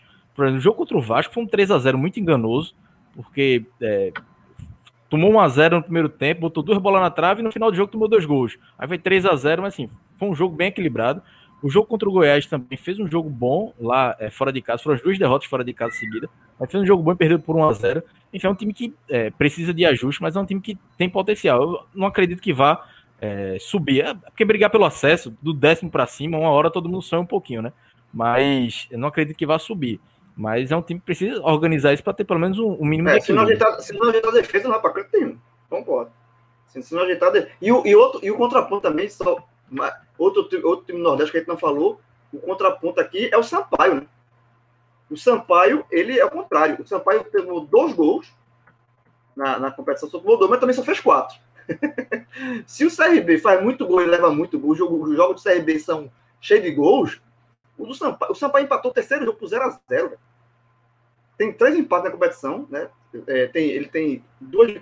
Ele tem. Deixa eu conferir aqui. Ele tem três empates, duas vitórias, três empates, só perdeu um jogo. Perdeu para parado com gol no fim. Mas ele, ele tem é, é, dois. Tem dois gols sofridos e quatro marcados. É, assim, é um ataque também muito fraco. Então, é o equilíbrio. Fazer um mix aí de, da defesa do Sampaio com o ataque do CRB tem um time forte. E o Sampaio, ô João, e pro Sampaio tá ótimo, porque o Sampaio mudou de treinador, é, tá em reformulação, né? Tirou muita gente, contratou muita gente. Então, assim, tá uma campanha. Você fazer uma reformulação e ter 50% de aproveitamento, tá em oitavo, nono lugar, no meio da tabela, é, é melhor ah, do tá que bom. tá. Total, total, é, total. Sei lá, do que o CSA, por exemplo, que tá numa situação é, parecida também, fazendo mudança em 14 lugar. Então, pro, pro Sampaio, meu amigo, tá, tá bom demais. O Sampaio, o Sampaio conseguiu demitir o treinador campeão, Daniel Neri. Foi campeão. Aí na segunda-feira, parabéns mesmo, toma, toma medalha e passa no RH. Aí demitiu. Aí, aí Daniel Neri foi para América do Natal. Porra, foi para a Série D, beleza, mas tá num grande clube, clube tradicional. Aí com quatro, dois, dois jogos, três jogos, passa no RH Daniel Neri conseguiu em um mês ser demitido de dois clubes. Porra. Foi, foi, foi pesado para ele. Depois que ele saiu do Salgueiro, não. não, não assim. Foi mesmo. Mas é, um bom técnico, mas, é um, mas é um bom técnico, tá? Eu não acho que tá ruim, não. Chama. É. não, pô, vai para ser um técnico assim da base. Muito torcedor do esporte. muito torcedor do esporte gosta muito dele pra base. Pô. Ele, foi, ele foi treinador do esporte durante muito tempo na base. Na base eu queria. Tu não queria, não? Pra, pra tomar conta da base? Pô, queria, tá chama. É, mas, mas não, Hélio, Hélio é intocável. Deixa ele lá. É, Hélio, Hélio, Hélio tá. Deixa, Hélio, Hélio fica no Náutico até. Quando até quando, João? Até, até a segunda derrota. Não, não. Hélio, Hélio, Hélio, Hélio é aqui. Eu tenho, eu tenho no Náutico nesse ah, momento, tenho dois, dois, Hélio, mas o é. número um, o meu, o meu amor potoque aqui, ó. Aqui. Chama-se Wagner Leonardo. Se você não que eu falo na, toda que zagueiro da. E a, a turma está preocupado que São Paulo quer levar um zagueiro do Santos para. Pô, olha o Pico de Marcelo, se eu não me engano, é o time que ele tá. A turma lascou, velho. Lavar o Santos pedir de volta vai ganhar não, mas, não, cara... não, o Santos já tá emprestando o outro, pô. Não é possível, não. O, eu, mas eu, eu, eu disse para o torcedor do Náutico. O torcedor do Náutico tá aqui na, na live. Tem, veja, tem o brasileiro, o, brasileiro Série A, tem 20 clubes. Tu tem, escolhe um para torcer. Escolhe o Santos. Seu time é o Santos. O Santos tem que fazer uma campanha mesmo, Série A, assim, ó. ninguém nem sentir falta de Wagner não. Nem pensar, nem lembrar que existe. De, mesmo torça pro Santos. Eu sou santo, eu sou santo de. Meu irmão. Aliás, eu sempre fui. Diniz, eu sou, Diniz. Toquinho, toquinho. Nunca, aqui, ó. nunca reclamei. Ó, aqui, ó, ó, aqui, ó. Tá aqui até hoje, ó. Fechado com o Sporting. Estive fechado com o Sporting. E estamos aí, ó. Conquistamos o título ah, nacional. Eu sou, eu sou. Olha aí, ó. ó não, Diniz, nunca reclamei de Fernando Diniz. Nunca reclamei. Se, se eu tiver algum áudio meu reclamando de Diniz, é montagem. nunca reclamei de Fernando Diniz. E, e o Santos, eu te falei, eu sempre falei, eu não, para quem não sabe, meu time em São Paulo, no estado hum. de São Paulo, sempre foi Santos. Na cidade de Santos, eu sou Jabaquara, que é um time da colônia espanhola. Isso na, é ci na cidade, na cidade, na cidade de São Paulo, eu sou Juventus da Moca. Inclusive tem a camisa. E no estado, eu sou Santos. Tem que fazer, se fizer um triangular, time do, tem um time no estado, time de Santos e um time de São Paulo. E a turma de, veja, eu sou náutico, eu sou náutico, nunca neguei que eu sou náutico. Mas da Estrada do Arraial para lá, eu sou América. Eu sou náutico. Teve, na, tem Rosa e Silva, Rosa e Silva, Rosa e Silva. Virou Estrada Aí Real. Aí tem a, é, tem a Padre Roma ali, né? Que cruza a Padre Roma. fi- Terminou para cima, tem a Padre Roma. Da Padre Roma para lá, Estrada Real. Aí eu sou América. Pô, tá bom. Pô, Quando a, gente gravava o pod, quando a gente gravava o podcast na casa de Fred, eu era América. É, tá Porque certo. é, enfrentou. Não, dava pra perceber, inclusive, que você era América naquela época ali. Ó, a, a gente já entende que a gente já tá acostumado com essa explicação de João, mas quem tá ouvindo pela primeira vez parece aquele meme de Nazaré, aqueles cálculos em cima da cabeça. É, o cara na cidade é um time, no bairro é outro, no estado é outro. É Numa difícil, rua, pô. É uma rua, o cara tem dois times. Não existe, pô. Essa do no Santos aí, eu fiquei impressionado. E no Campeonato Brasileiro da Série A, eu sou Santos. Todo mundo é Ah, Santos, viu? não, aí Você- faz sentido. Você é Santos Você é torcedor do Náutico, né? Fechado É. demais com o Santos, meu amigo. Demais. Ó, é, vamos chamar JP. JP Pereira já tá por aqui também com a gente. Salve, salve. Fala, companheiro. Tudo bom, JP? Já É. na área e tentando sempre entender aqui os times de João, né? Não, você vai, vai cansar e não vai conseguir. JP que tá aí também errando com a gente, né? Fazendo uma live na véspera. Certeza. Veja, nesse momento, nesse momento eu estou trancado no quarto. Ali na sala tá meu irmão, meu- meus pais, minha irmã, minha, minha cunhada que tá grávida, todo mundo ali uma cervejinha, milho, canjiquinha e a turma aqui live, né, João? Exatamente, exatamente. Eu tô com os dois meninos gritando ali, soltando traque de massa, eu também. Se a turma- se- se sofá de bolo de milho. é, se não percebeu, vazou um grito de Bento aqui. Bento gritando aqui é o São João mesmo. Ó, eu tô aqui, ó. Eu só não tô direto porque o fone não tá permitindo, mas eu vou, vou fazer essa concessão aqui João, e João tá um resenha. João, João tem um tá um comentário de estilo. Felipe Assis pra tu no grupo. tem um comentário de Felipe Assis pra tu. Sobre esse chapéu. Felipe tá. sabe o que eu- vou fazer o comentário para Felipe? Eu vou dizer para Felipe isso aí, ó. Eu vou, eu vou, sabe qual é o meu comentário para Felipe fazer assim, então? Tá, bu- você tá podendo brincar, né? Quer dizer que você tá podendo tirar onda com todo mundo, né? Você tá podendo tirar onda, beleza. Tá bom. Você, você tá podendo tirar onda. Quer dizer, então, isso é uma das maiores histórias do É, jornalismo pernambucano que não podem ser que contadas. não pode ser contada. Vou- Não Quer pode. dizer. Vou pro jogo, né? Quer É, dizer que se eu vou- quer dizer, então, que já tá podendo tirar onda de novo. Eu quero mandar um beijo grande aqui para dois amigos queridos que eu lembrei aqui aleatoriamente. João Valadares, grande companheiro. Wilfred Gadelha também. Um beijo grande para vocês, tá? É, mas vamos, vamos se. Olha aí, Jéssica Soltman. Que bom ver Celso. Já tava preocupada. Porque eu fiquei. O que é? Porque eu, eu não. Acho que é porque eu perdi Sem umas lives, energia, né? né, jovem? Sem energia, É. né, jovem? Segunda-feira a Celp. Pô, Tá difícil por aí. Tá difícil, tá Tá difícil, tá difícil. difícil, tá difícil. Mas a gente trata disso em outra resenha. Vamos, vamos tocar nosso barco por aqui. É, mandar um cheiro aqui para João, para Cláudia. Se vocês quiserem seguir aqui com a gente, pô, fica à vontade, tá? Mas agora a gente vai girar a nossa pauta, JP. E a gente vai falar é, de Série A, tá? Cláudio, Cláudio, Cláudio disse, eu estava falando com ele aqui no chat privado. Ah, companheiro, se quiser esperar. Aí Cláudio deu a, deu a, é, a, a razão mais correta do mundo para se liberar. Larguei, viu? Largou, largou. A cervejinha tá esperando aqui. Tá bom. Abraço, galera. Então me libera aí também. Me- Se for por esse motivo de Cláudio aí, eu tô liberado também. É, se fosse por esse motivo, eu não tinha nem entrado na live. É. Eu não tinha nem entrado. Valeu, um abraço. Valeu, Valeu, Macá. Um Valeu, cheiro, irmão. Vamos lá, vamos seguir tocando nosso barco aqui, JP, porque o Fortaleza, né, é, conheceu a sua primeira derrota, tá? Nesta edição 2021 da Série A. Mas não foi para qualquer adversário, né? O Fortaleza é, perdeu para a equipe do Flamengo, é, o grande favorito ao título da edição, né? Por conta dos investimentos, por conta da qualidade de seu elenco. É, se a gente estava analisando aí agora há pouco, João, é, a limitação que o Náutico tem é, em relação à diferença que o Náutico tem em relação ao time principal e os reservas, o Flamengo é um Aí, time pelo amor de Deus, né? Ah, o, o, o, o Aí, centroavante reserva é seleção brasileira, jovem. Então é um negócio absurdo. O outro tem mais gols que o reserva. Então é um negócio assim.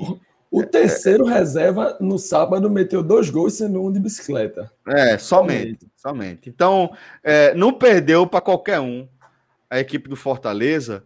E é, a gente já estava aqui na live no segundo tempo é, desse, desse confronto, JP. E eu quero que você descreva aí para mim o jogo como um todo, porque eu mesmo estou curioso. Até onde eu estava vendo, o Flamengo tinha aberto o placar, ampliou, tinha é, domínio do jogo, e o que a gente viu foi é, não apenas o Fortaleza é, diminuindo assim que começou a segunda etapa, né? Teve aquele 13 segundos. 13, 13 segundos. segundos. E terminou na pressão, né? Eu só vi a galera falando de Crispim, que não sei quem, perder gol, mas não entendi ainda o que é que aconteceu. Então, por favor, elucide aí para mim essa minha dúvida. Diga aí para mim o que é que aconteceu nesse Flamengo 2, Fortaleza 1. Como é que o time de Voivoda conheceu a primeira derrota nesta Série A? É, oficialmente aqui para falar de jogo, então deixo meu salve aí tanto para Celso quanto para João e todos os ouvintes. E já já o tal do o canalha do Thiago Minhoca também chega aí. Né? Eu vou dar a tabocada aqui enquanto ele não chega, porque. Tem que ter educação, né? Tem Exatamente. Educação. Toda, toda ausência é atrevida. Toda ausência. É. Exatamente. Não vou fazer. É aquela resenha de Ariano Suassuna. Não vou fazer a desfeita e ficar xingando o cara na frente dele. Porra, vou Exatamente. costas, né? Então é isso e, mesmo. E é o que ele faz, né? Então, se ele quiser saber o que a gente está falando, que ele venha assistir depois, venha ouvir depois.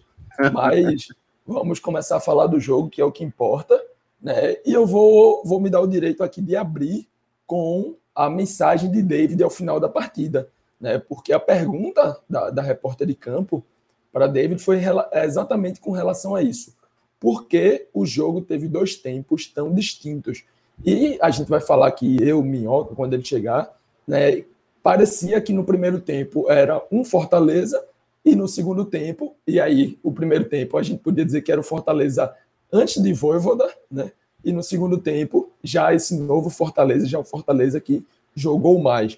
Né? E é, abrindo aspas para David, ele disse: entramos desligado, entramos sem intensidade, sem a atenção que a partida merecia. E foi né, essa frase de David, essa entrevista dele no pós-jogo, resumiu praticamente todo o primeiro tempo da equipe foi um Fortaleza que teve como escalação base um time que a gente já conhece. Né? Esse Fortaleza, a gente sabe que não vai ter 11 jogadores titulares, vai ter ali mais ou menos 15 a 16 jogadores que se revezam. Mas essa escalação de hoje, para mim, já é talvez assim, se você tiver que dizer uma, já é a mais conhecida. Né? Felipe Alves, o trio de zagueiros com Tinga, Tite e Benevenuto, na verdade, Benevenuto pelo meio e Tite pela esquerda, né? Pikachu na ala direita, dois volantes com Ederson e Felipe, e Crispim na ala esquerda, Matheus Vargas como meia, e ali a dupla de ataques com Wellington Paulista e, e o próprio David. Né? Esse foi o time titular, o time que iniciou a partida, e foi uma partida no molde em que a gente já esperava uma partida no Flamengo, né? jogando em casa, buscando ter a posse de bola desde o começo, o Fortaleza, sem abrir mão das suas características de tentar recuperar a bola já no campo de ataque, mas também é, não tentou ser, desde o início, esse cavalo do cão, digamos assim, porque a gente sabe, é o Flamengo. Se você der espaço, se você abrir, o Flamengo vai te machucar, o Flamengo vai te castar. Então o Fortaleza iniciou o jogo é, sabendo dosar essas subidas, né, fazendo um, uma marcação no, no bloco um pouco médio, ali mais ou menos na altura do campo, mas o Flamengo era quem tinha, era quem chegava mais ao ataque, ainda assim, sem criar tantas chances claras.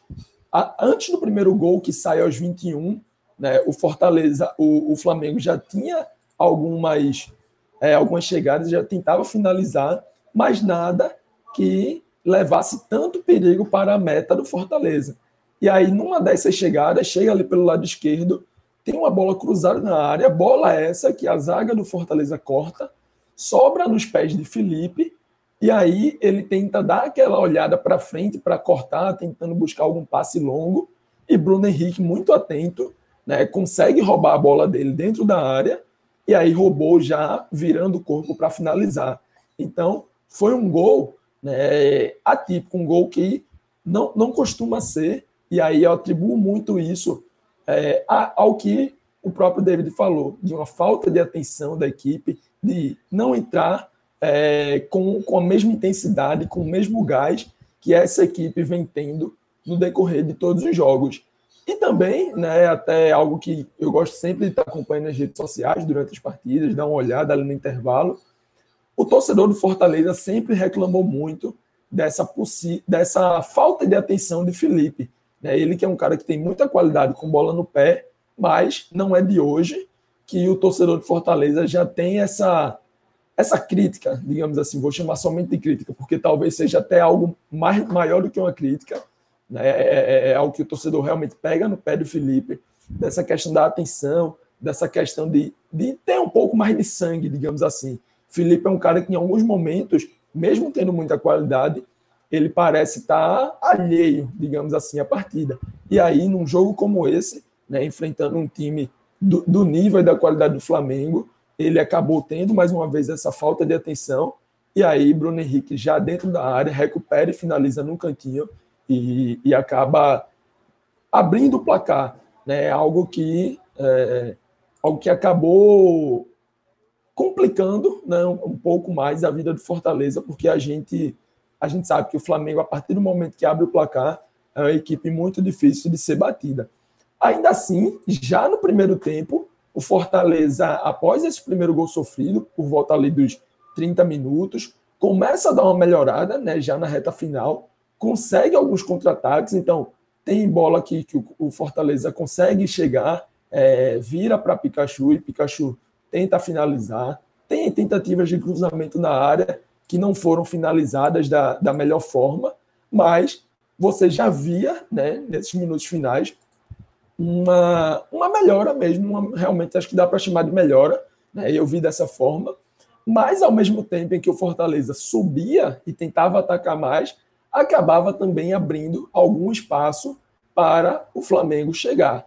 E aí, dessa forma, o Flamengo tem um primeiro contra-ataque, onde Bruno Henrique dá um passe e deixa Michael cara a cara, né? ele sai em velocidade com Tite, se eu não estiver enganado, nas suas costas, e fica no um contra um contra Felipe Alves, e Felipe Alves acaba salvando uma chance que para mim já era muito clara, acho que é aquela bola que quando você vê o passe saindo, você já imagina, pô, 2 a 0 né, no primeiro tempo aqui, e Felipe Alves salva, então foi uma defesa importantíssima, mas é, um pouco mais para já, já aos 40 minutos, 43 minutos, se eu não estiver enganado, né, o Flamengo recupera mais uma bola no meio-campo, e aí fica um, um pequeno bate-rebate ali, mas a bola fica no pé do Flamengo, também em contra-ataque, dessa vez no pé de Bruno Henrique novamente. Então, se Michael desperdiçou a primeira, né, a segunda chance em contra-ataque aí que sobrou no pé, de Bruno Henrique, ele não desperdiçou e fez o 2 a 0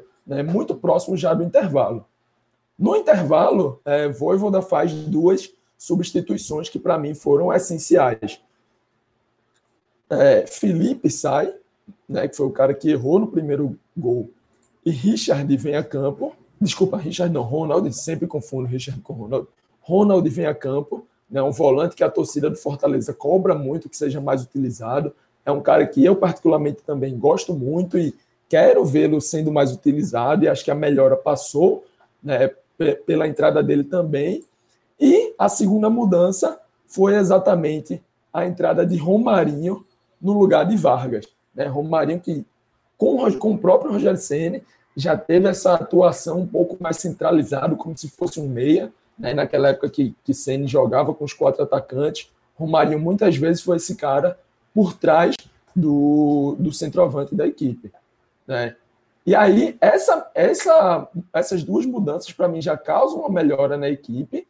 É, e logo aos 13 segundos de jogo, então o Fortaleza bateu o meio-campo, já foi para o ataque, acaba exatamente achando um gol. Com passe de Romarinho achando já um bom passe para Ederson dentro da área, né, tendo essa inversão, o meia voltando e o volante pisando na área, e aí Ederson pisa na área, recebe o passe e dá a bola cruzada ali para a chegada de David, né? E David faz o 2 a 1 Então, Ederson, que vem sendo um cara muito importante, né? vem sendo um cara que, que, que tem tem sido um dos pilares desse time do Fortaleza, teve hoje também mais essa importância dando assistência.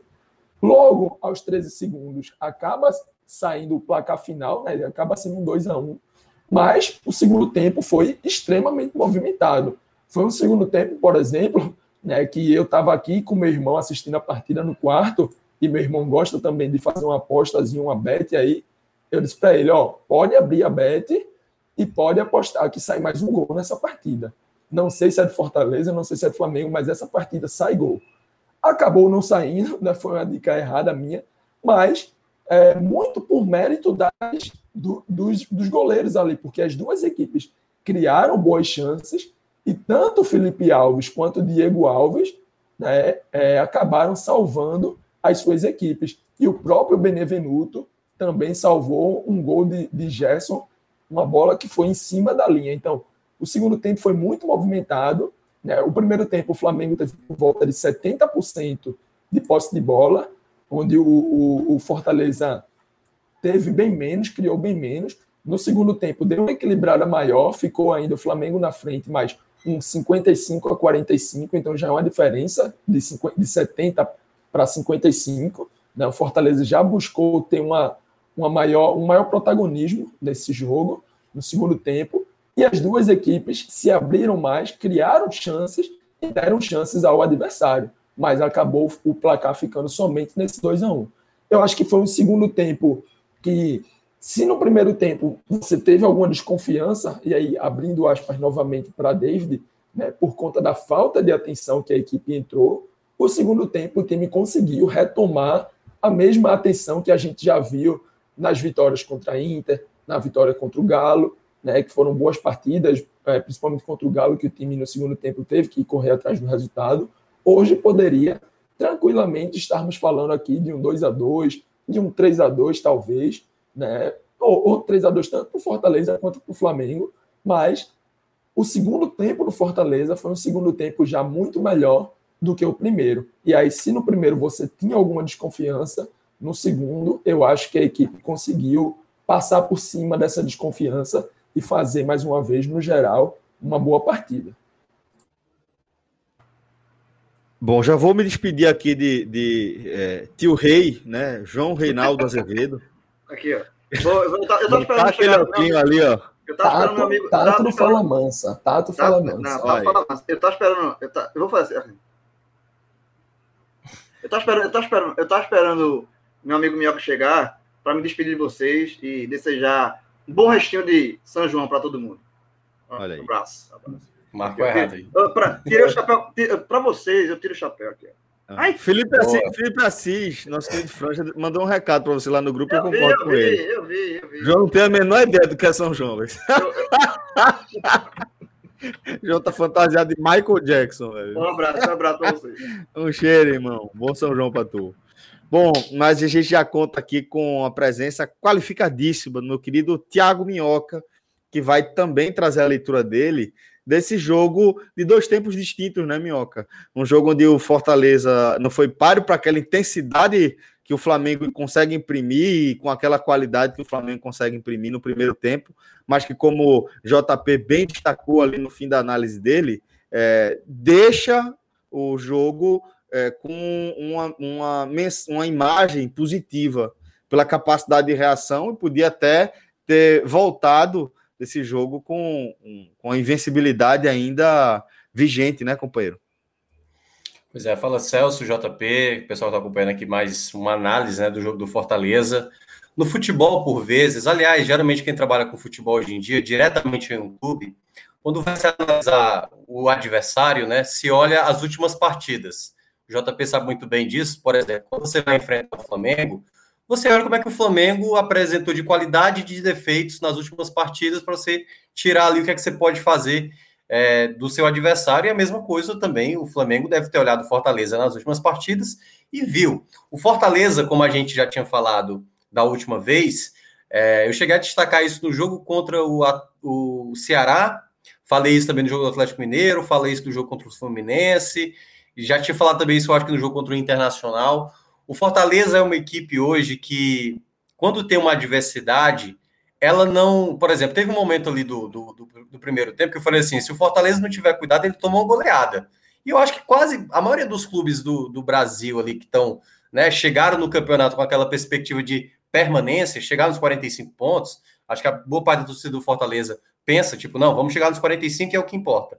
É, olha para um jogo desse cenário, você tomando ali aquele sufoco no primeiro tempo e tipo, cara, só não vamos tomar uma goleada, porque a gente é. começou tão bem, né?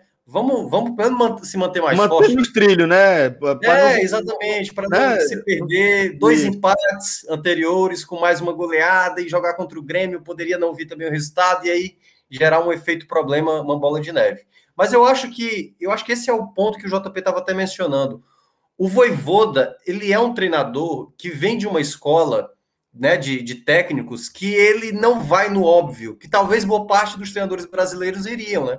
Ah, não, vou me resguardar mais aqui, vou botar um volante para me proteger. O que é que ele fez? Ele deixou o jogo muito mais interessante. Você olha só o segundo tempo de Flamengo e Fortaleza, você parece estar tá olhando até as camisas. Oi? Quem não, quem não era torcedor nem do Flamengo nem de Fortaleza, meu amigo, é, esse é o jogo não, que o cara tira as duas camisas, Tira as duas camisas. Ó, nem fala que é Flamengo, nem fala que é Fortaleza. O cara que tá assistindo, cara, que jogo legal para acompanhar. Porque a gente e, viu é muita mudança, né? Isso, isso, isso. Eu, eu, eu acho que esse é o ponto interessante desse Fortaleza, sabe, Celso? O que a gente olhava nesse Fortaleza que sabia. A gente, a gente ainda a gente tem a noção ainda desse Fortaleza com limitações, né? A gente viu até durante o segundo tempo o time ter dificuldade para balançar as redes, teve uma chance muito boa ali com, com o próprio, o próprio no finalzinho do jogo com o Robson, teve uma chance do Crispim que o, o Diego Alves sai muito bem para impedir. O, o, Flamengo teve uma bola no travessão, o Bruno Henrique quase marcando o terceiro gol, teve a defesa do, do Felipe Alves na finalização do Gerson e na sequência o Benevenuto salvando em cima da linha. Então, o segundo tempo foi um jogo de duas equipes que estavam em campo jogando futebol. Tanto é que, se eu não me engano, deixa eu até dar uma olhada aqui, o número de faltas do jogo foi muito pouco, foi muito poucas faltas. Ó, o total acabou terminando em 33, mas eu acho que é, no primeiro tempo a gente teve.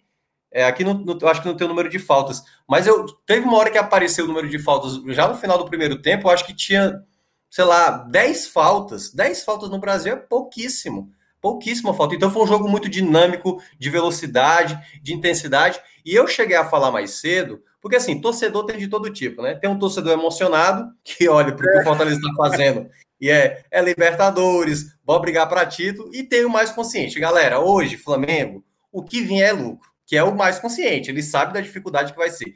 E eu tinha falado isso lá, e alguns emocionados, não é, não eram torcedores do Fortaleza, falaram assim: o Minhoca tá dizendo que não tem como ganhar. Eu falei, não, eu estou dizendo que é muito difícil enfrentar o Flamengo. O, se você olha o que o Flamengo faz no Brasil, nenhum, nenhuma equipe bate de frente com o Flamengo. Nenhuma. Quando eu digo nenhuma, nenhuma. Não, tipo, nenhum time, nenhum time no Brasil olha para o Flamengo se sentir na obrigação de vencer o jogo. Não nenhum, há, não há. Nenhum. Mesmo que Celso. você precise do resultado, mesmo que você precise vencer o Flamengo, você não vê isso como uma obrigação. Nenhuma equipe nenhuma equipe, Celso, vai dominar o Flamengo. Já começa daí, já começa daí. Equipes podem vencer o Flamengo de diversas características. O Ceará Futebol, ano passado, né, companheiro? É, o Ceará ano passado duas vitórias. Duas vitórias, exatamente. Teve, se você olhar o jogo assim, teve o Pedro perdendo um gol inacreditável. Contra o Flamengo, você vai sofrer. Você vai ficar muito próximo de tomar uma goleada. O Red Bull Bragantino no sábado venceu, mas se você olha o jogo completo, meu amigo, mas foi um bombardeio. Assim, não foi é uma um aflição. Jogar contra o Flamengo é uma aflição, pô. É muita pressão o tempo todo, pô. Muita velocidade, muita qualidade, pô. Tem uma característica do Flamengo que é muito difícil encontrar no Brasil, que é alguns elencos mais ricos, né, e com jogadores de peso. Muita gente fala que o Flamengo tem bons jogadores, tem de fato, mas é a disposição que esse time entra em campo. Então, quando o Flamengo não tá com a bola, quando o adversário tá com a bola, ele tá em cima direto para roubar. E eu já tinha alertado isso. Mas eu acho que isso faz parte da qualidade, sabe, Minhoca? É, claro. A, a, a, qualidade do jogador, a qualidade de compreender, a qualidade de fazer parte, de se integrar a, esse, a esse, essa filosofia. Mas eu concordo com você que essa intensidade é uma característica é. essencial para que a gente esteja falando dessa sensação. Mas o que eu digo é assim: há equipes que têm assim um, uma qualidade de elenco e que se acomodam. Não, eu vou jogar aqui, vou correr na hora que for preciso, não preciso me esforçar, mas o Flamengo ele não para. Teve um lance no primeiro tempo, estava 1 a 0 ainda.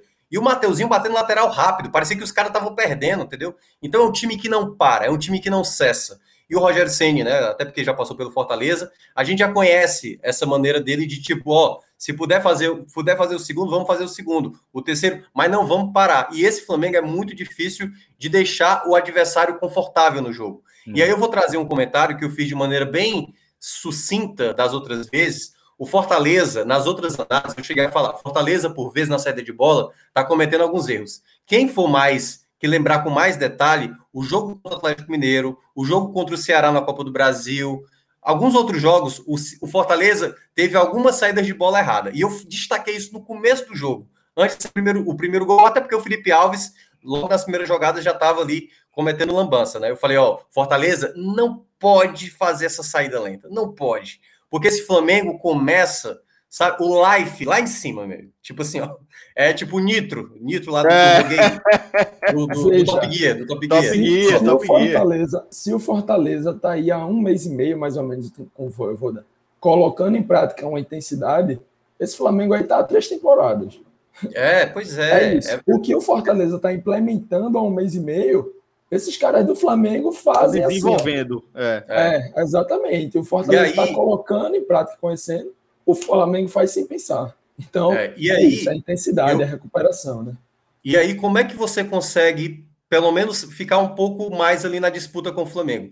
Se você se tiver uma atenção durante o jogo, na saída de bola, na marcação, não chegar de maneira precipitada para cometer um pênalti, braço aberto e tal. Então você tem que jogar ali muito na perfeição, sabe? Principalmente no começo do jogo. Para ir ao longo do jogo, você criando as possibilidades. Quando o Flamengo faz 1 a 0 na saída de bola totalmente equivocada do Felipe, o Fortaleza teve chance de fazer o gol, né? Acho que até o JP escreveu, eu não estava aqui na hora, uma chance com o Pikachu de fazer o gol do empate ali. Então esse Flamengo, por mais forte que seja, ele dá a possibilidade. Ele tem uma defesa mais aberta e que, se o Fortaleza conseguisse, com uma bola longa ou uma transição rápida, como foi o gol, por exemplo, do Red Bull Bragantino, né, na, no final de semana, né, no, no terceiro gol, você consegue tentar aproveitar se você for eficaz. E aí foi onde o Fortaleza, nesse primeiro tempo, não conseguiu manter essa mesma qualidade como time, como um time que é, fosse bastante efetivo porque assim, no, do igual para igual aí, time por time, não tinha como bater de frente contra o Flamengo.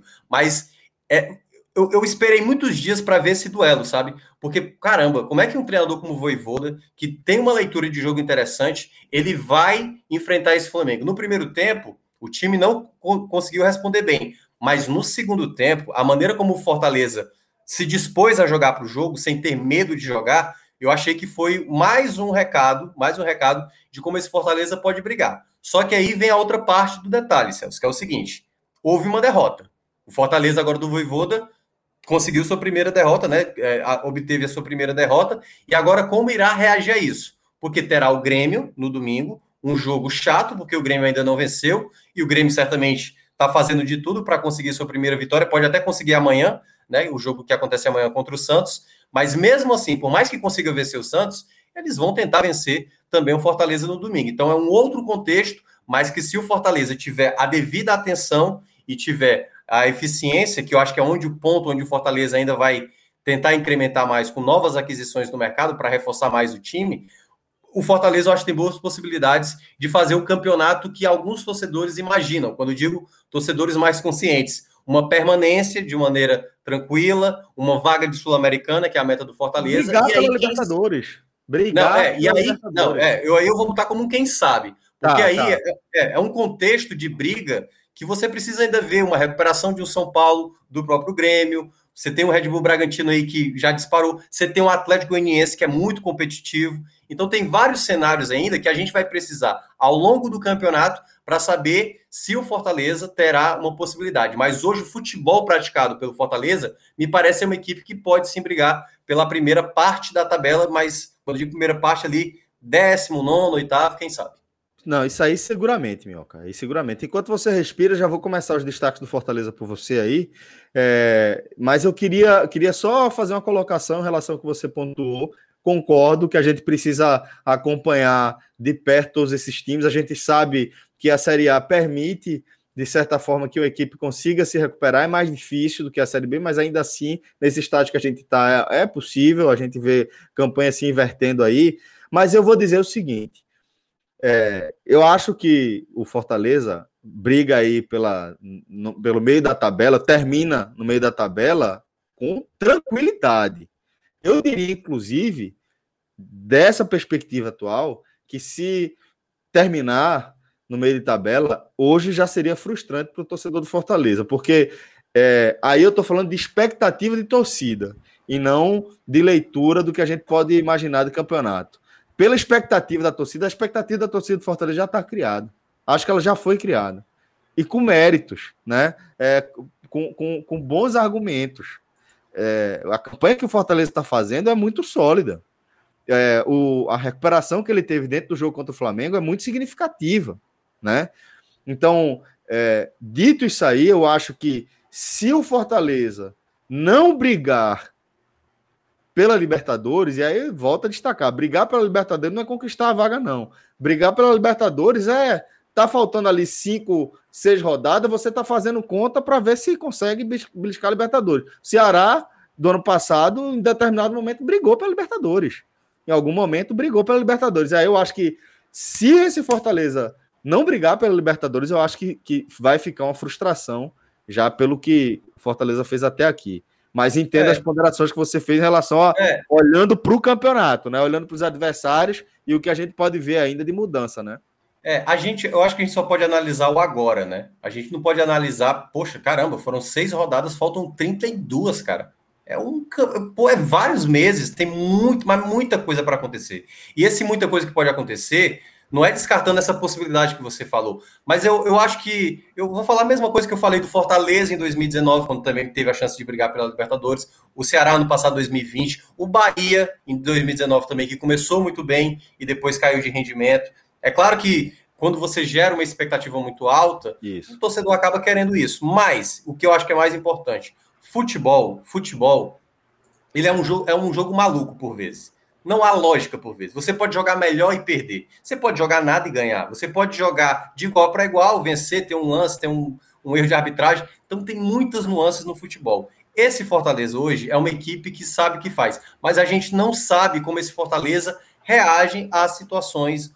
Ó, são três jogos já sem ganhar. Não é problema. O Fortaleza tem três jogos sem ganhar, mas um jogo contra uma defesa dificílima, que é o Atlético Goianiense, um jogo que foi buscar o um empate tomando gol já no segundo tempo e jogando no segundo tempo contra o Flamengo numa uma adversidade tremenda que foi no primeiro tempo. Isso é ótimo. Fortaleza está jogando muito bem. Mas aí são três jogos, e aí se não ganha do Grêmio, tudo bem, não é problema. Mas aí vai para um jogo em casa contra o a Chapecoense, se eu não me engano. Acho que é o próximo, é o depois do jogo contra o Grêmio, acho que é a Chapecoense. E aí já é um jogo que obrigação, e se não vence, já se torna cadê aquele time? E, e não sei o que. É, é, por isso que eu acho que as expectativas elas são pontuais. Hoje, hoje esse Fortaleza, eu concordo com você. Talvez seja uma tranquilidade, mas a gente conhece futebol brasileiro, a gente acompanha muito tempo futebol, tranquilidade em Série A, principalmente para uma equipe do orçamento como Fortaleza, a gente só vai ter garantias quando isso for fechar o primeiro turno. Eu acho que é, aí a gente pode dizer para aonde Fortaleza pode criar uma expectativa, o torcedor pode criar, mas em seis rodadas acho ainda muito cedo para a gente garantir tranquilidade de quem quer que seja ali do, das equipes que a gente considerou né, para brigar pela primeira meta, que é a permanência. Eu concordo, só, viu? Só trazendo, só trazendo aqui o calendário, o próximo jogo é Grêmio fora e depois recebe o Chape em casa. Perfeito. Minhoca, é, como tinha prometido aí, vou tocar agora essa análise desse jogo contra o Flamengo a partir dos destaques individuais. Eu queria começar com você. E já que a gente está falando de uma partida que, apesar de ter sido uma derrota, é, até a forma como a gente analisou foi uma forma mais positiva, olhando ali para o poder de reação do time no segundo tempo. Eu vou pedir para que você comece analisando os destaques positivos e depois a gente inverte ali e vai para os negativos, João. É, para mim foram alguns jogadores que se destacaram bem, tipo, alguns que não vão entrar no pódio, mas eu gostei do jogo. O Tite foi um jogador que foi muito bem. É, o, próprio, o, próprio Tinga também ajudou do lado direito, apesar de ter cometido algumas falhas defensivas, né? Fazia tempo que o Tinga não cometia assim, alguns deslizes, mas não foi a ponto de se comprometer nenhuma jogada. Mas assim, os meus três, eu vou ficar na terceira colocação. Eh, ultimamente eu não tenho colocado o que faz o gol como, a não ser que ele tenha jogado muito, entendeu? Mas eu vou botar o David como terceiro, certo? Acho que o David foi um cara que lutou, correu bastante, criou possibilidades, fez um belo gol, né? Uma jogada muito bem feita ali pelo Ederson. Já, ele já vai ficar com... tempo, já no primeiro tempo, né, Minhoca? David tava, era o que mais tentava ali alguma coisa. Era o que mais ataque. tentava. É, para mim, eu acho que ele foi um jogador que lutou bastante. O meu segundo, cara, eu vou ficar. É, é complicado. Um, um, dos bons nomes que eu, eu vou citar, que eu acho que o JP vai, vai é, colocar, que é o Ederson. Eu acho que ele fez um bom jogo, mas não entra no meu top 3, certo? Mas é, até porque eu acho que o, o JP vai entender porque que eu vou colocar os outros dois. O meu segundo, eu vou colocar o. Ai, meu Deus, cadê o, o jogador que agora. Ah, o Benevenuto. Benevenuto fez uma partida muito boa, muito boa mesmo, muito seguro na defesa muitas bolas aéreas ali que o Flamengo tinha ali, ele, ele tirou muitas, e eu acho que ele foi o zagueiro mais seguro, sabe? Porque não é fácil, velho, segurar um ataque daquele. O Pedro, que voltou, né, para o Flamengo aí depois da Covid, não esteve tão bem, e eu acho que boa parte também se deve à boa partida do Benevenuto, que foi muito seguro, fez leituras muito interessantes, e boa parte ali do, do, do Fortaleza mais seguro, eu achei graças ao Benevenuto, que vem fazendo boas partidas. É um zagueiro que vem se destacando na, na defesa do Fortaleza. E o meu primeiro, para mim, é o cara que mudou a cara do jogo. Que é. Esse cara é impressionante, cara. O cara é jovem. O cara, quando pega jogo grande, o cara destrói, cara. É impressionante. Que é o Ronald.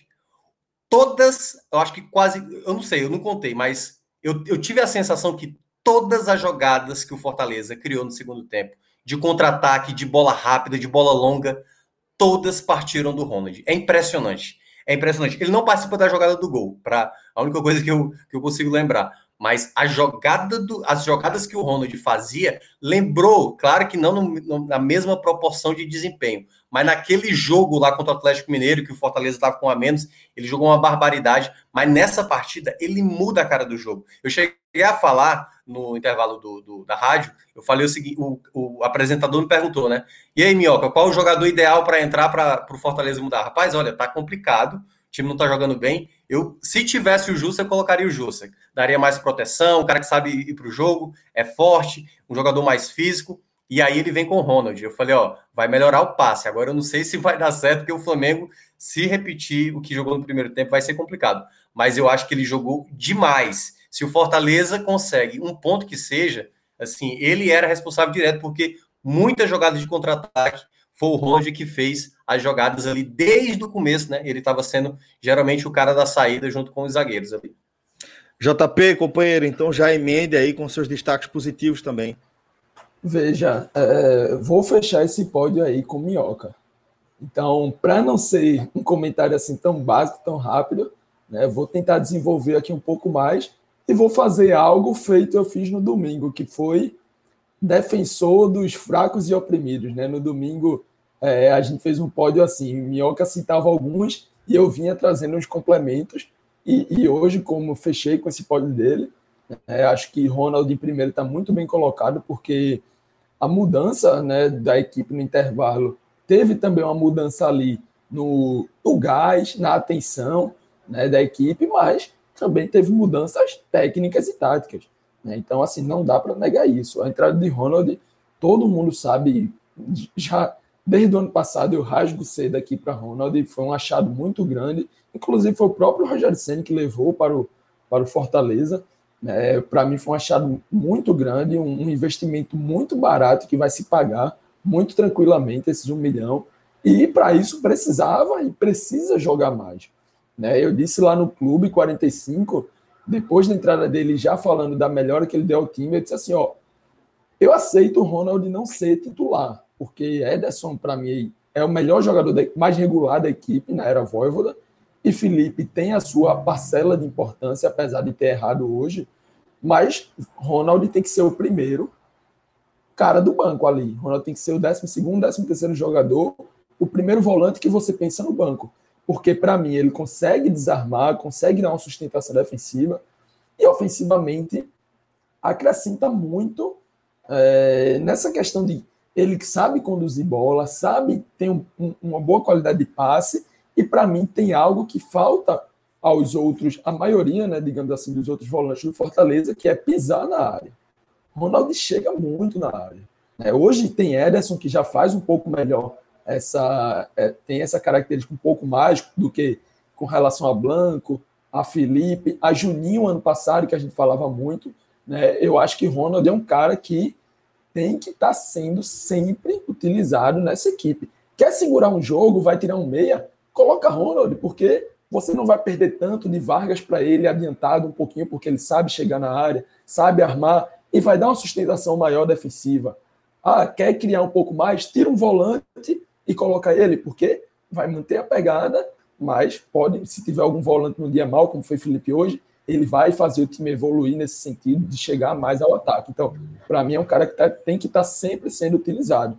Em segundo lugar, fecho com Benevenuto, né? Foi o mais regular dos três, e Minhoca não citou, mas no segundo tempo ele salva uma bola em cima da linha. Né? Se o Fortaleza ficou vivo até o final do jogo, até ali querendo buscar é. um empate, foi porque, lógico, o Felipe Alves fez a primeira defesa, mas no rebote, é, não lembro exatamente quem foi, se foi Gerson, foi Gerson, que, que falaram até nele fazer gol no jogo de despedida. É, então, Benevenuto botou água assim no feijão de Gerson, que ele estava querendo muito esse gol, ia matar a partida possivelmente, ia ser o gol no seu jogo de despedida, e Benevenuto salva em cima da linha, sem ninguém na frente mais, e para mim, jogada desse tipo a gente considera praticamente como um gol. Né? Pode considerar praticamente como gol, e David pelo geral. No primeiro tempo, quando o time foi um pouco abaixo né, no ataque, ele foi quem mais tentou, quem mais buscou jogo, quem mais acertou também, porque às vezes você tenta muito, busca muito, mas erra. Mas David, eu acho que fez o dele. Né? O Wellington Paulista foi um pouco abaixo, o Vargas foi um pouco abaixo, mas David é, se salvou. E aí, junto com eles, eu acho que dá para a gente colocar Ederson, né? foi uma partida no geral que foi bem interessante, dá assistência, é, Romarinho, eu acho que teve uma entrada também mais positiva do que vinha tendo nos últimos jogos. Acho que o Romarinho teve uma quedinha de rendimento, mas hoje voltou a ser o Romarinho participativo, né? buscou jogadas de drible, buscou jogadas de conduções. O Romarinho que a gente conhece há mais tempo. Né? Então, acho que o pódio de Minhoca, juntamente com esses dois, claro, dá para a gente citar alguns outros, mas eu acho que esses cinco aqui são os cinco responsáveis pela ampla melhora e amplo e, e, o, e o ótimo segundo tempo, vou chamar assim, do Fortaleza. Então, Minhoca, vamos para o outro lado né, dessa moeda, vamos para os destaques negativos, onde é que é, o Fortaleza deixou escapar um desempenho ainda melhor. Pois é, meu retirante. Como diz Jéssica Sotman, tá dizendo aqui no chat, chamando você de retirante. Ô, oh, rapaz, tá vendo aí? Todo respeito Olha, à comunidade. Olha, é o seguinte, é, é, teve claramente um jogador foi o, o, mais o que mais rendeu abaixo, né? Que é o Felipe. Felipe tem jogos assim por vezes, rotação baixa, é, desligado no jogo, assim. O torcedor do Fortaleza sabe mais do que qualquer um o quanto o Felipe, assim, 2020, 2019, 2018, 2017, se eu não me engano, sempre foi esse jogador que por vezes está na partida aqui, ó, e desliga. Desliga, o cara toma dele. Quem, quem, quem for lembrar, teve jogo, acho que contra o Atlético, é, Atlético Goianiense, ele, ele fez, tipo, várias saídas de bola também errada. Então, é um jogador que tem muita qualidade, enxerga o, o jogo como poucos, mas que quando você tem, né, você está enfrentando uma equipe na intensidade do Flamengo que não para, você não pode bobear. Então, acho até que na ideia original, eu entendo o, o Voivoda eu ter começado com ele.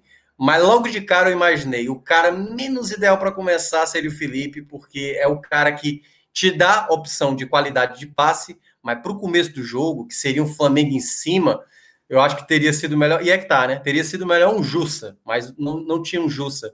O não estava para esse jogo. E aí, a não ser que ele entrasse com o Ronald, mas o Ronald também não era o volante ideal. Enfim, poderia pensar uma outra forma. Acabou entrando com o Felipe, o Felipe não foi bem, para mim, o pior pelo lado do Fortaleza. O outro que não foi bem, Matheus Vargas, né? Matheus Vargas teve algum bom momento no jogo, encontrou bons passes, eu acho que até uma assistência para a finalização, não estou lembrado qual foi o lance que ele, acho, acho que foi para o David, que ele deu um, um, um passe para a finalização, até deu agilidade, mas aquela coisa, ele não estava dando a intensidade. Você vê a diferença dele para o Romarinho, né? Porque assim, o jogo era de uma dinâmica diferente. O Vargas talvez seja um, um meia mais para o jogo que ele enfrentou contra o Fluminense, que ele enfrentou contra é, o Atlético Goianiense, que é um time mais fechado, e aí ele tendo que gerar essa bola rápido por vezes, encontrar um passe entre linhas. Então, acho que esse é uma, é uma característica que o, o Vargas se encaixa melhor do que para um formato de jogo desse como o Flamengo, que exige mais intensidade e velocidade, e ele acaba não se caracterizando, embora algumas vezes até tenha ido bem. É, e o meu terceiro, eu vou colocar um pouco Felipe Alves. Pô, o cara fez uma defesa espetacular na, na, naquela finalização do gesto, né? Assim, salvou. Mas ele teve duas saídas bem equivocadas. A, a primeira, velho, caramba, cara. Ele, ele, ele tava tão perdido nessa jogada quando ele pegava, que ele continuou indo, a, a, sabe? Quando você aperta o botão de seguir a bola no videogame, aperta, acho que é o de correr e o, e o, e o de marcação, pronto. Aí ele foi direto para a bola, como se não fosse um goleiro, né? Depois que ele percebeu e voltou para o gol, e teve outras saídas de bola errada, precipitação e também algumas as bolas longas, né? Que é uma arma muito importante de Fortaleza, ele não foi tão efetivo. Sempre tentando buscar ali o Elton Paulista, o David. Foi uma jogada que acabou também, por vezes, não saindo muito bem. Mas o Felipe Alves tem crédito. Eu acho que, de maneira geral, sabe, Celso, até para fechar minha parte, é, o Fortaleza ainda tem as suas carências. E o mais importante que eu acho que o Voivoda está mostrando Deu para ver isso na entrada do Torres, por exemplo. O Torres entrou e eu falei: o Torres não é o jogador ideal, mas ele está ganhando o grupo. Para um jogo contra o Flamengo, ele chama um garoto e é isso. Ele está ganhando o grupo. O grupo não vai desistir. Possivelmente não vai ter birra, né? Ele não sabe o que vai acontecer no futuro, mas essa equipe, o Voivoda aproveita e dá oportunidade para todos os atletas, independentemente do adversário do outro lado. Boa, Minhoca. Realmente é, é, é, tirar o chapéu aí a condução de Voivoda. Mas, JP, vamos também fechar aqui a nossa análise com seus destaques negativos.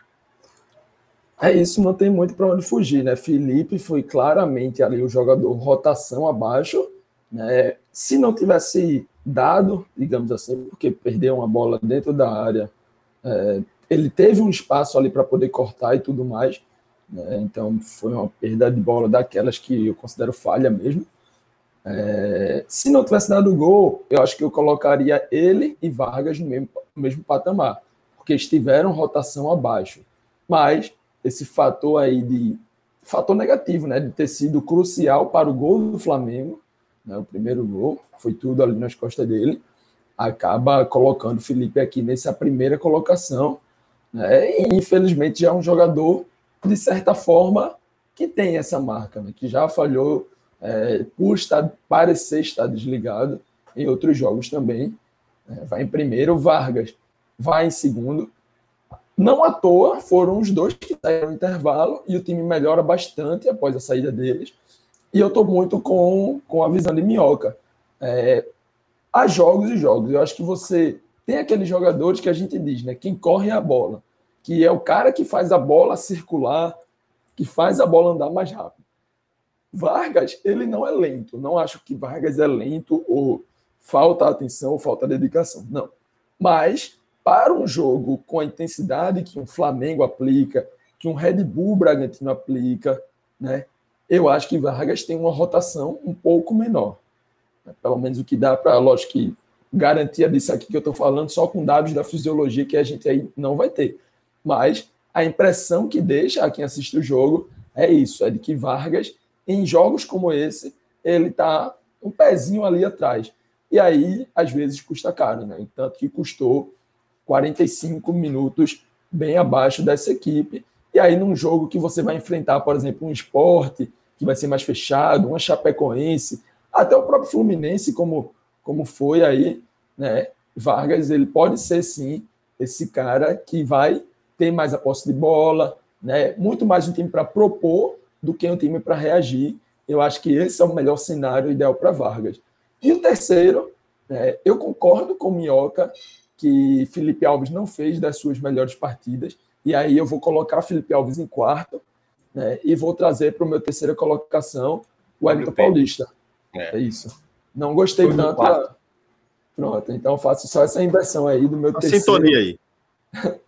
Não, não, sou muito fã de concordar com Minhoca, não, mas vamos lá. Você passou o programa todinho fazendo é. isso, concordando o, com ele. O, o único, o único que ele pode discordar aqui de graça é Fred Figueroa, que aí a gente faz de graça mesmo. A gente... Felipe Assis é Hoje, hoje não tem como. Hoje, assim, hoje não tem muito para onde fugir, né? De, dessa, dessa visão. O Wellington Paulista apareceu pouco, como o Minhoca, é, como o Minhoca falou. Felipe Alves tentou algumas bolas longas visando ele, né? Algumas que David disputava para ele chegar, algumas que iam direto para ele, e ele teve pouca assertividade nessa questão aí. Né? E no momento da partida, principalmente após o gol sofrido, o time precisou de, de, mais gente ali do ataque chamando a responsabilidade, de mais gente aparecendo. E, e o Wellington Paulista não conseguiu, é, não conseguiu aparecer mesmo, não conseguiu desempenhar bem. Exato, teve algumas dificuldades. Lógico, Rodrigo Caio e Arão ali vai impor dificuldade para muita gente, mas a gente está aqui para analisar né, o Fortaleza, para falar da visão do Fortaleza, e a partida de Wellington Paulista hoje acabou sendo dessa forma. Tanto que no segundo tempo, né? Eu não, não achei que Robson foi, entrou tão bem, mas entrou melhor do que, do que o Wellington. Teve, Teve a chance né, do empate né, no final. Teve a chance do empate, exatamente. Uma bola ali que o Fortaleza fez que ia, ia ser um cruzamento direto na área da lateral, acabou cobrando curto e fez um cruzamento com os pés ao invés de, de, do lateral com as mãos. E a bola sobrou para Robson cabecear sozinho né? E ele acabou colocando, tirou, tirou é, perdeu até uma grande chance, né, JP? Porque assim, não estava nem com Exato. marcação em cima, né? Ele cabeceou ele errado. Sozinho, poderia, ele sozinho. É, eu não sei se seria gol, poderia ser defesa, mas é, assim, a, a, chance veio. Tinha espaço. É. Tinha espaço só para ele colocar o cabeceio reto ali, já seria uma é. ótima, com muita dificuldade para Diego Alves. Ele tentou tirar e aí acabou tirando muito. Né? Foi, Foi a principal chance assim do, do Fortaleza, entre algumas boas que criou Robson desperdiçou, mas ainda assim eu acho que teve uma entrada melhor do que o Hélio Paulista, porque conseguiu dar sequência a mais lances, trocou mais de posição com o David, então acabou confundindo um pouco mais a marcação né, das equipes. E, e, acho que a gente dá para finalizar dessa forma. E aí coloco o Felipe Alves como o meu quarto, porque hoje foi bem, apesar da, de ter feito uma grande defesa e algumas outras boas, né, hoje fez uma partida insegura, e abaixo do que a gente está acostumado a ver o Homem de Gelo. Galera, vamos agora curtir essa véspera de São João, essa noite maravilhosa, encantada, principalmente aqui para a turma do Nordeste. Estou morrendo de vontade de me despedir aqui de vocês e poder curtir essa noite. Obrigado, JP, obrigado, Minhoca, obrigado, é, João de Andrade Neto, obrigado também, Cláudia Santana, live que teve a direção do Rodrigo Carvalho e o programa que foi editado para ser transformado em podcast por nosso querido Clisman Gama. E muito obrigado a vocês que acompanharam aqui a gente ao vivo. Um forte abraço, galera! Até a próxima. Valeu, galera. Tchau, tchau.